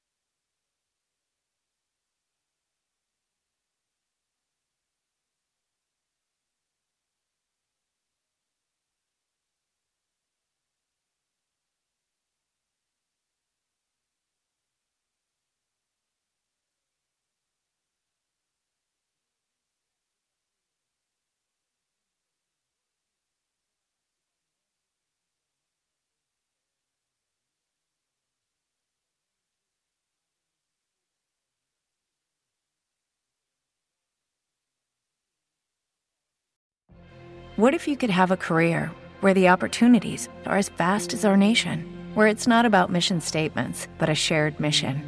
At U.S. Customs and Border Protection, we go beyond to protect more than borders from ship to shore, air to ground. Cities to local communities, CBP agents and officers are keeping people safe.